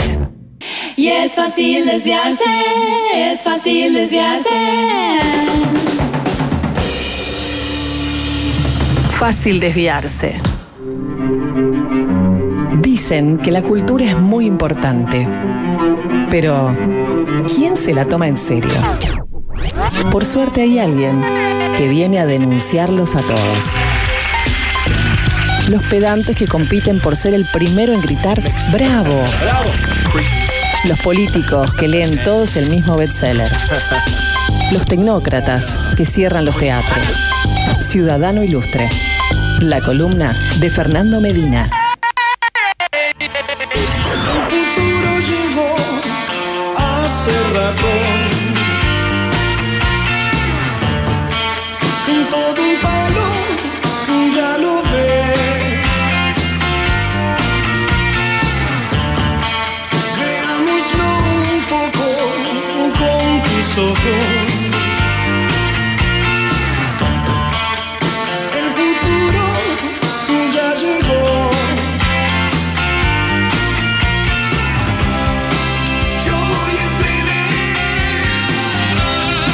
No vamos a poder escuchar el mejor solo de la historia del rock argentino, pero sí nos ayuda esta canción para introducir el tema de la columna de Fernando Bebe. ¿Cómo andamos, Fernando? Bien, Sapo, Juanchi, ¿cómo andan ustedes? ¿Cómo andaba Fernando? Bien, esto se llama Luis A. Ever meets Philip K. Dick. O Luis A. Ever meets eh, John Allison Anderton. Eh, bueno, la, noticia la tienen muy presente, se habló, bueno, en, en doble clic, de hecho, el, programa de Juanchi de mañana. Nuestro Ministerio del Interior anuncia que se propone anticiparse a algunos delitos valiéndose de inteligencia artificial valiéndose de un cierto software que permitiría esta, en principio, ventajosa herramienta de combate al delito. Eh, es la noticia más literaria eh, de la semana. Supongo que- que no les sorprende que, que me haya provocado querer eh, dedicarle la columna, ¿no? Que, que, bueno, eh, esto de que nuestras autoridades estén considerando la posibilidad de, cito, determinar con precisión conductas sospechosas de manera tal de advertir a la policía antes de que se produzca un delito. Bueno, si me, me mueva a hablar un poco de libros con ustedes, eh, como una lucecita roja que se prende y dice danger, ¿no? Eh, todo según le dijo el, el propio ministro Heber a, a, Juanchi a, y a Lucía eh, en eh, doble clic. Evidentemente el programa indicado para hablar de computadoras. Bien. Sí. Gracias Está por bien. el doble chivo Sí, a sí. doble clic. sí. Excelente, Fernando. eh, sirve para darle captura al Recién ahora entendí el delincuente. chiste de las computadoras. Ya 6 y 20. ¿Recién lo entendiste? Ah. no me cayó, no, no. Bueno, sapo. Eh, No podía ser un pricoc, sapo, porque matan a toda la familia, ¿no? O sea, Es un eh, post-coc. Está el sapo así Claro. conectado y dice. ¡Ah! ¡Ojo! Este. Me dejé el horno prendido, boludo. Me parece, Vamos, que va a haber un, me parece que va a haber un genocidio en Auschwitz. Vamos, que esta es una pasó 70 conversación con- de, de- de alta carga filosófica, los necesito bien despiertos. Eh, sirve para darle captura al delincuente antes de que se cometa el delito, comentó el ministro y añadió que este tipo de tecnologías ya son utilizadas en Estados Unidos, en algunos países de, de Europa. Hoy hablaron, Juanchi, vos eh, me lo confirmarás porque no lo pude escuchar, pero vi los titulares con una especialista. Sí, Patricia, Patricia Díaz. Díaz, que dejó un titular bastante contundente, ¿no? Decir, Sí. Las condiciones, las condiciones legales no están dadas. Claro, ella dice que falta un marco normativo más específico, más garantistas para, por ejemplo, habilitar eh, el, el uso de inteligencia artificial en investigaciones a través de las redes sociales, ¿no? O la inteligencia policial haciendo seguimientos e investigaciones en, eh, en internet, en las redes sociales, recopilando datos de personas que intuyen puedan estar, ¿no? O puedan incurrir eventualmente en algún tipo de delito. Muchas preguntas quedan planteadas con este solo anuncio, ¿no? Eh, a propósito, como, como se empezó a, a discutir de ciberpatrullaje y, por ejemplo, y derechos humanos, ¿no? Y, y una de las una de las posibles preguntas, ¿no? La, la- la- la planteo así lo, más articuladamente que puedo. ¿Qué tan encima, qué tan cerca en la, en la materialidad, digamos, en la, en la línea temporal delincuente que se dispone a cometer un delito? ¿Qué tan encima del, del delito en sí, propiamente dicho, de las manos del delincuente sobre la masa de su delito, digamos, va a estar puesta la línea que va a separar la conducta legal de la ilegal, la permitida, ¿no? el, el siga-siga de, de lo no permitido, de se enciende la, la alarma, ¿no? ¿Cuánto van a pesar los algorítmicos prejuicios que acaso van a alimentar eh, esta tecnología? ¿no? esa, esa es una pregunta. ¿Cómo, cómo, cómo se determina eso? Si una cámara identifica un arma en la mano de una persona que no es un policía, y bueno, y esa cámara enciende una alarma, es una cosa, ¿no? Lo mismo si, si un objeto rastreable mediante GPS, bueno, se ve afectado por alguna clase de movimiento irregular, que puede indicar la posibilidad de, de- de un robo, bueno, también lo mismo. ¿Es eso de lo que estamos hablando? ¿Qué interpretan ustedes? Yo creo que eh, eso puede ser parte de lo que estamos hablando y sería como la parte más evidente y fácil de defender e implementar, ¿no? El, el tema es lo subyacente a, a- a eso que sería como la estrategia de la superficie. Como decís, veo un arma o veo, no sé, un un movimiento de, eh, no sé, un conductor que va este, eh, a, a velocidades este, por fuera de lo legal con un comportamiento errático. Pero después está toda la recopilación de datos que hacen de una persona a través de su perfil público, ¿no? Su usuario, su identidad digital y cómo se manipulan y se recopilan esos datos. Es la institucionalización de los prejuicios.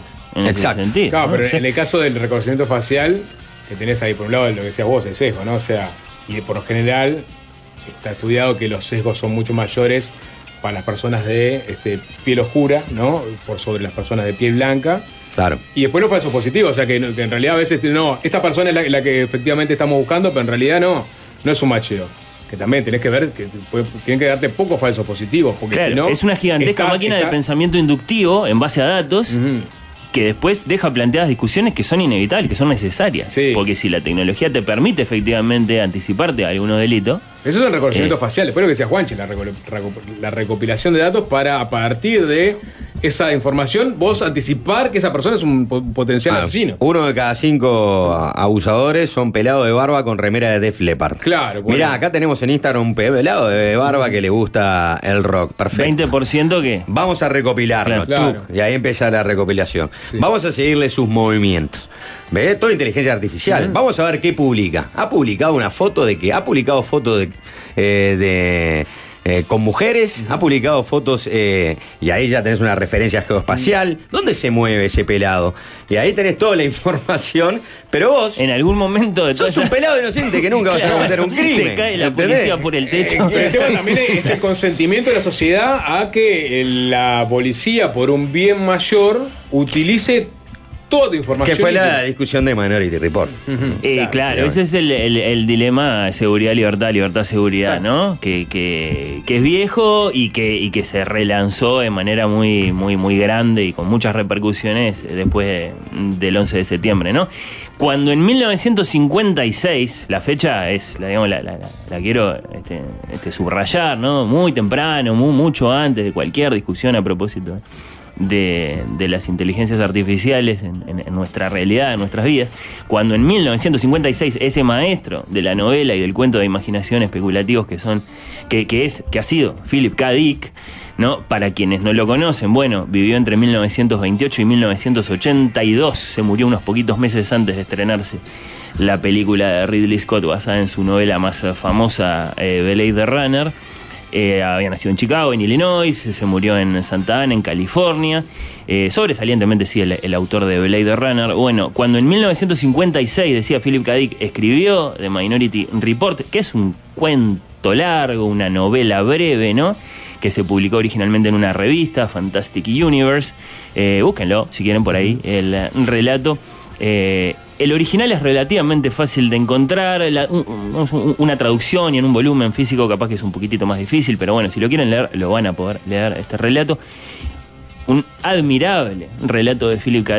Eh, en el que, bueno, es, es- es presentada allí una, una nueva unidad de la policía de Nueva York, el departamento de precrimen. La pregunta inicial parecía otra, más filosófica, pero si vamos de a poco me parece que a lo mejor descubrimos que la cuestión de fondo es una sola, ¿no? Para Philip K. y su, y su clásico modo de preguntar, bueno, ¿qué es humano? ¿Qué, qué- digamos, qué- qué se sigue de nuestras vidas y de nuestra naturaleza y qué no? La más famosa, la más célebre de las versiones de esa pregunta, todo el mundo digamos, la, la- la conoce, sueñan los androides con ovejas eléctricas, bueno.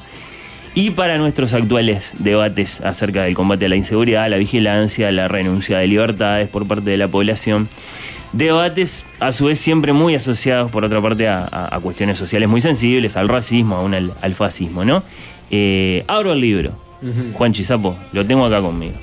No estoy obligado a retirarme, dijo Anderton. Yo fundé el departamento de precrimen. Jubilarme ahora o no, esa es mi decisión, ¿no?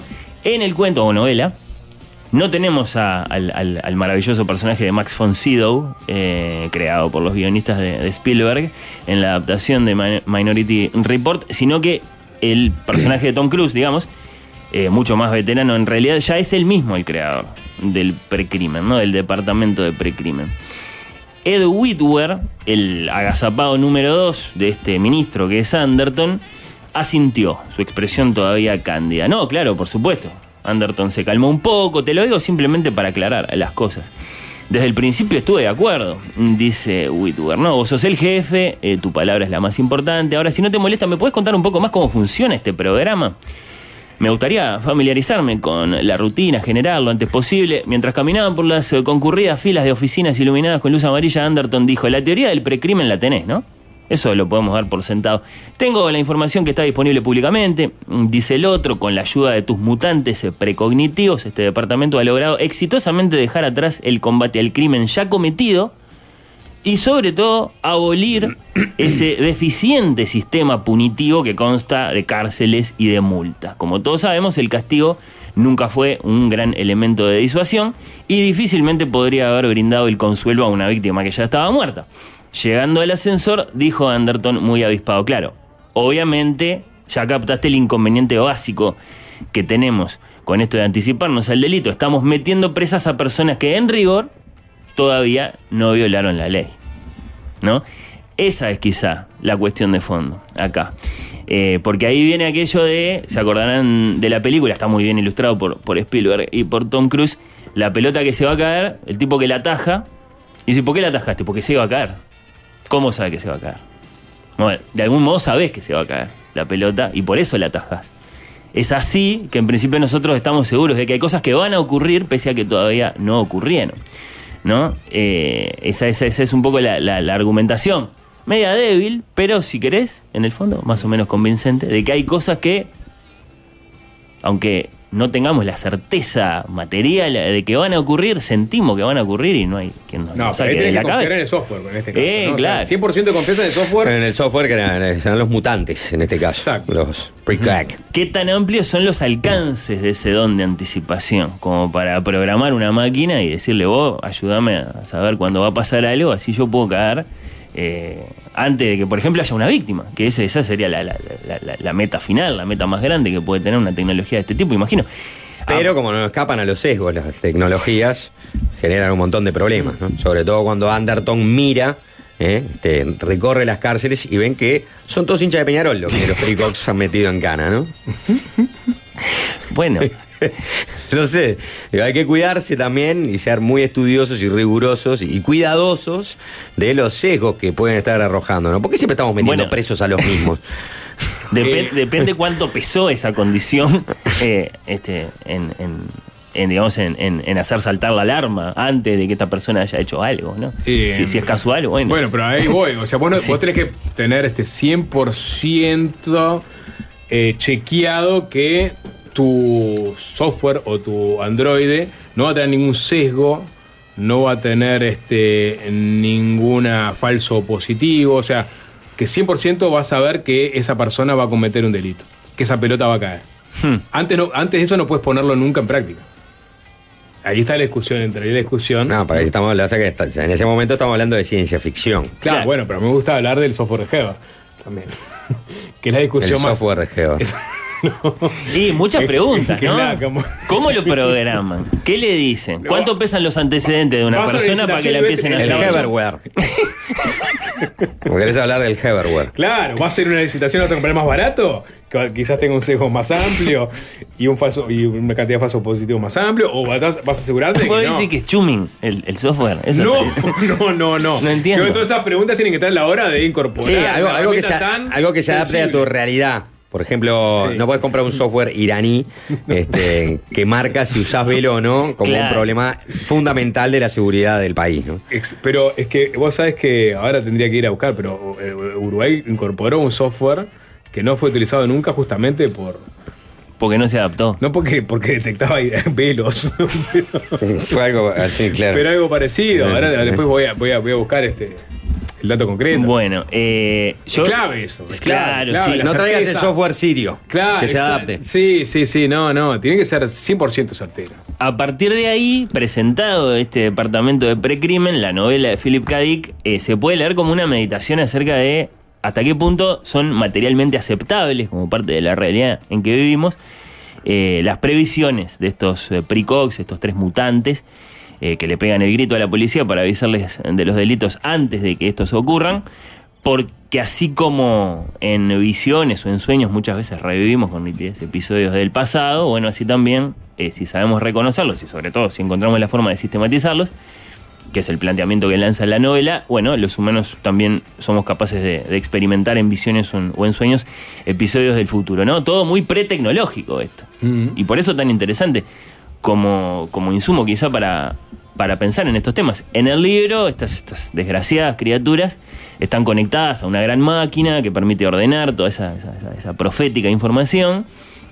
Como se acordarán a lo mejor, eh, la parte de género policial, digamos, que tiene la, la- la novela de Philip K. Dick, adaptada al cine después por, por Spielberg, eh, la dispara el hecho de que eh, uno de los precox predice que el propio jefe de precrimen, John Anderton, va a asesinar él mismo a un hombre del que de hecho no sabe quién es, nunca lo vio, eh, no, no, vamos, no, no, no, no logra colegir, digamos, este, por qué es que habría de ocurrir una cosa así, lo cual lo convence de que le están haciendo una cama, ¿no?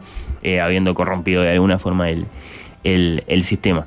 Eh, eso es muy interesante también después como parte de la trama política, que es la posibilidad de lanzar este plan piloto a nivel nacional. Eh, o sea que la, parte filosófica de la, de la novela sigue ahí, ¿no? Subyace, sigue siendo muy, muy potente, más allá de que capaz que a alguno le, aburre eso de, bueno, este, si, el tipo va a cometer o no eh, ese crimen que, los, que, lo, que, que el software, en este caso, le este, anticipa que va a cometer.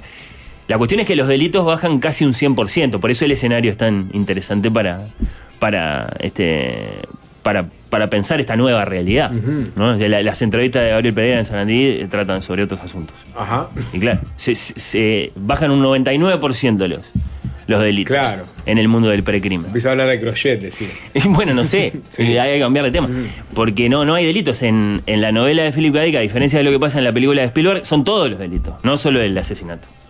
Ah. todos mirá. los delitos. Es decir, vos- vos, este, anticipa un hurto, anticipa un. un- un- Una cometa también. bueno, ¿Eh? eh, no- no- creo que no hay ningún ejemplo de esa naturaleza. A un Claro. funcionario público.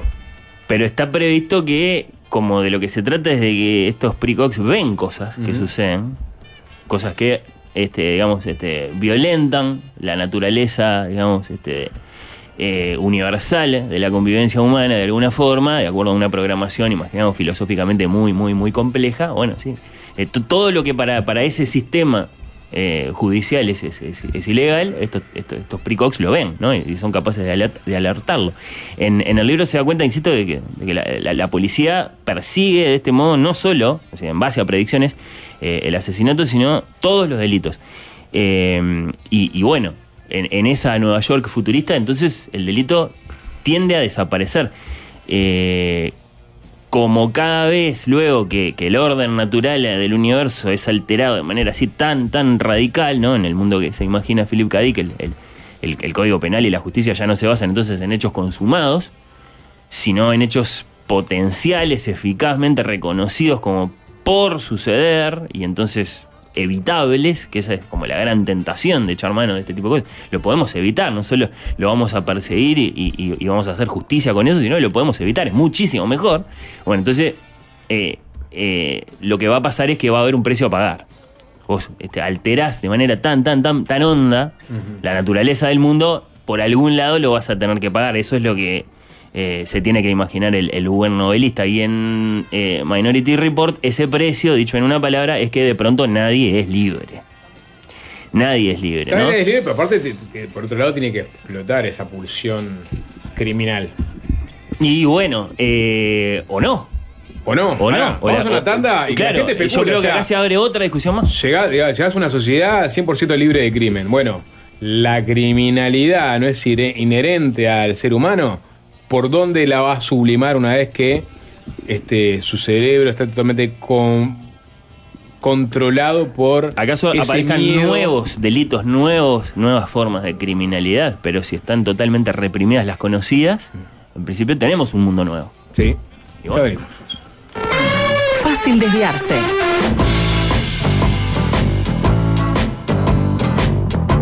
Y es fácil desviarse, es fácil desviarse. Ajá. Ajá.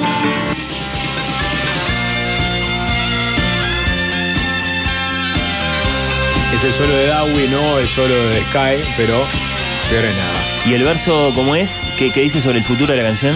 El futuro ya llegó El hace futuro rato. ya llegó. Todo un palo ya lo ves, y yo no sé si está hablando de la policía. Creo que no. Pero el, el, digamos, el, el uso de todo un palo en la lírica de- del indio no, no, no tengo. Eh, en este caso está bien, el futuro ya llegó porque de lo que se trata es de, digamos, eh, tomar un- un- un- una cierta forma de anticiparse a, a- a un evento como, como, como está, como- el hecho en sí, ¿no? Eh, bueno, cuestión, Sapo, Juanchi, que en el mundo del precrimen, según venimos diciendo, eh, un poco reaccionando a, la noticia del anuncio del Ministerio del Interior, otro poco leyendo a Philip K. Dick, eh, en, en- ese mundo todito geotemporalmente referenciado y una especie de realidad virtual, eh, realidad virtual en la que todos somos nuestros antecedentes.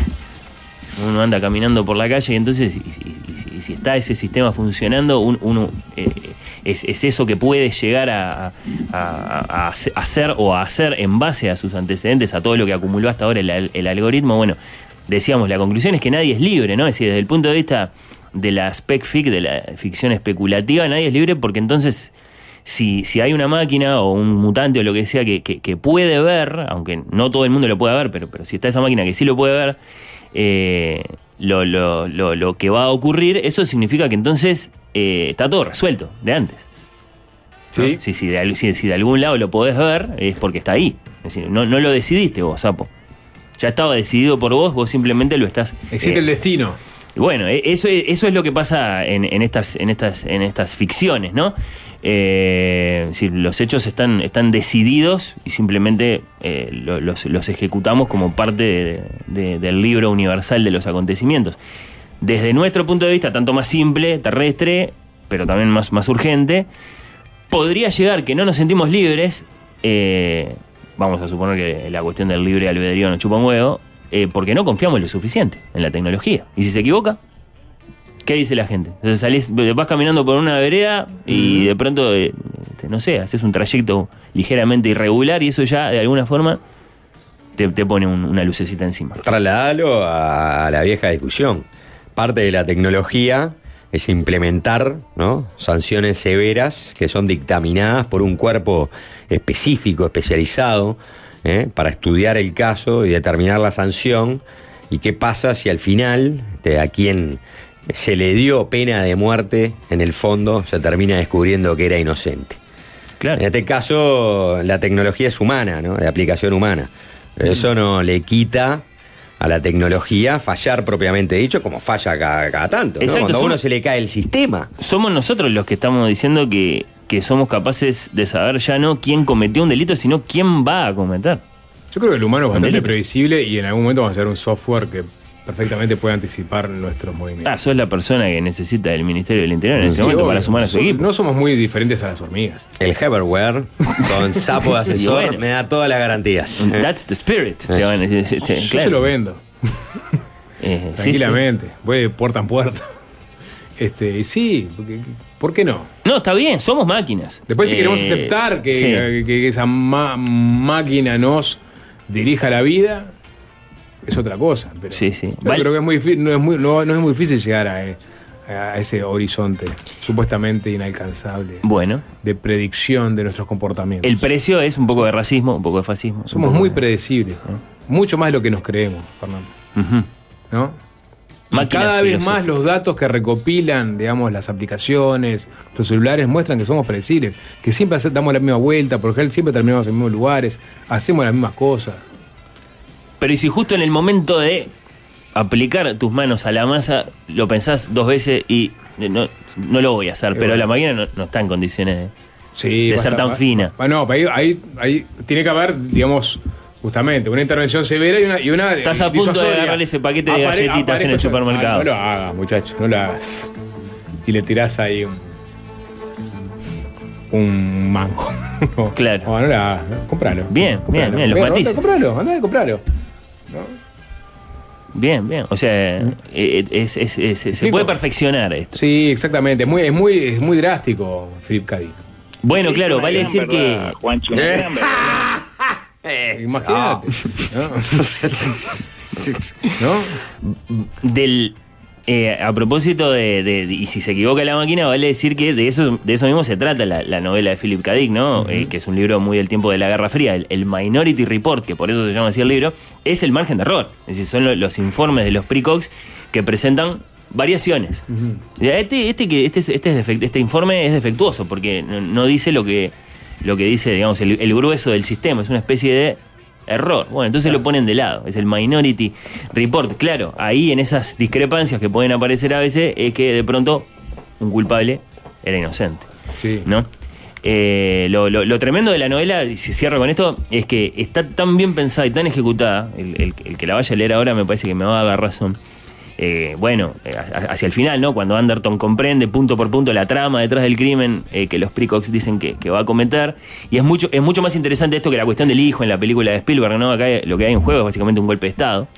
Eh, el libro te convence a vos como lector de dos cosas muy diferentes que coexisten. El sistema puede ser efectivamente, digamos, muy, muy eficaz, muy cerrado, muy, muy, muy este, digamos, este, eficaz para, para, para lograr sus metas. Sus supuestas contradicciones o problemas son el reflejo bueno, de lo compleja que es la conducta humana y nada más que eso. Eh, entonces, el sistema puede servir, los delitos podrían llegar a idealmente eliminarse, luego el mundo que nos depara, esa, esa insólita intervención, no es un mundo arreglado. Es un mundo, es decir, no es un mundo ni más simple ni mejor, es un mundo eh, quizá hasta más inseguro, más peligroso, más inentendible. Por gente tan volada como vos estamos como estamos. Dale la oportunidad, Sapo. a- Eh, a- a la ¿Mejor el novela, libro o para- la película? Eh, la- no, no, las dos cosas son espléndidas. Eh, cada una eh, a su manera, ¿no? Es el, eh, Philip K. Dick está interesado en la cuestión filosófica y bueno, y Spielberg mete al hijo de Tom Cruise ahí una cuestión más sentimental familiar, como, como es, es- es su, Te voy a dejar. su- su voy a- marca. Voy a anunciar Pero es una gran película. igual. cierres, ¿eh? ¿Cerraste ya? Eh, bueno, sí, puedo, puedo dar por cerrado acá. Me- No, no, ¿me no, no, saludé a Úrsula impresionante. pero No, te voy a, voy a Dale, anunciar algo. En Y- hora. Y, y- y a vos, este. te- ya te dejo la pregunta planteada, porque va a ser uno de los tantos tópicos que vamos a tocar. El próximo viernes. Bien. No mañana, ¿no? El otro viernes, porque si no te haré diciendo mañana. 4 de agosto. 4 de agosto a las 17 horas se viene este, un pum para arriba de verdad en Fácil Desviarse. No. ¿Por qué digo de verdad? Porque es el, el- el- el hongo de pum para arriba. Vamos a hacer un pum, un verdadero pum. Un verdadero pum. Sí, claro. Pum para arriba. Pum. Un verdadero pum. Que vamos a hablar sobre, a raíz de la Pero no, ahí- película de Christopher Nolan, este, sobre Oppenheimer. La vi anoche, Juanchi. ¿Eh? La viste anoche, perfecto. Sobre Robert Oppenheimer. Eh, vamos a tener una mesa donde va a estar Fernando, vamos a estar nosotros participando, va a estar Jorge, va a estar el físico Carlos Vera, que ya confirmó que tiene muy en claro el proceso ¿no? que llevó este, a la creación de una bomba atómica desde la teoría de relatividad- de la relatividad de Einstein en 1904-5 hasta finalmente el 6 de agosto de 1945, o si se quiere un poco antes, 16 de julio de 1945, cuando se hizo estallar la primera eh, prueba nuclear en Los Álamos, que se le llamó este, Trinity. Bueno, sobre eso vamos a hablar. Y la pregunta que ya te dejo planteada es si las películas que abordan hechos históricos deben reflejar con rigor esos hechos y no apartarse un ápice del camino. Lo hablamos Me el- encanta. el otro Me encanta la pregunta, Juanchi. ¿Ah? Nos fuimos. Buenas noches, Ken Parks de Bloomberg News. Todos con las palmas, digan lo que digan. Chaca, chaca, chaca. Arriba, mueve la cintura. El gobierno no hace nada. Cabazo premio Nobel. Fácil desviarse.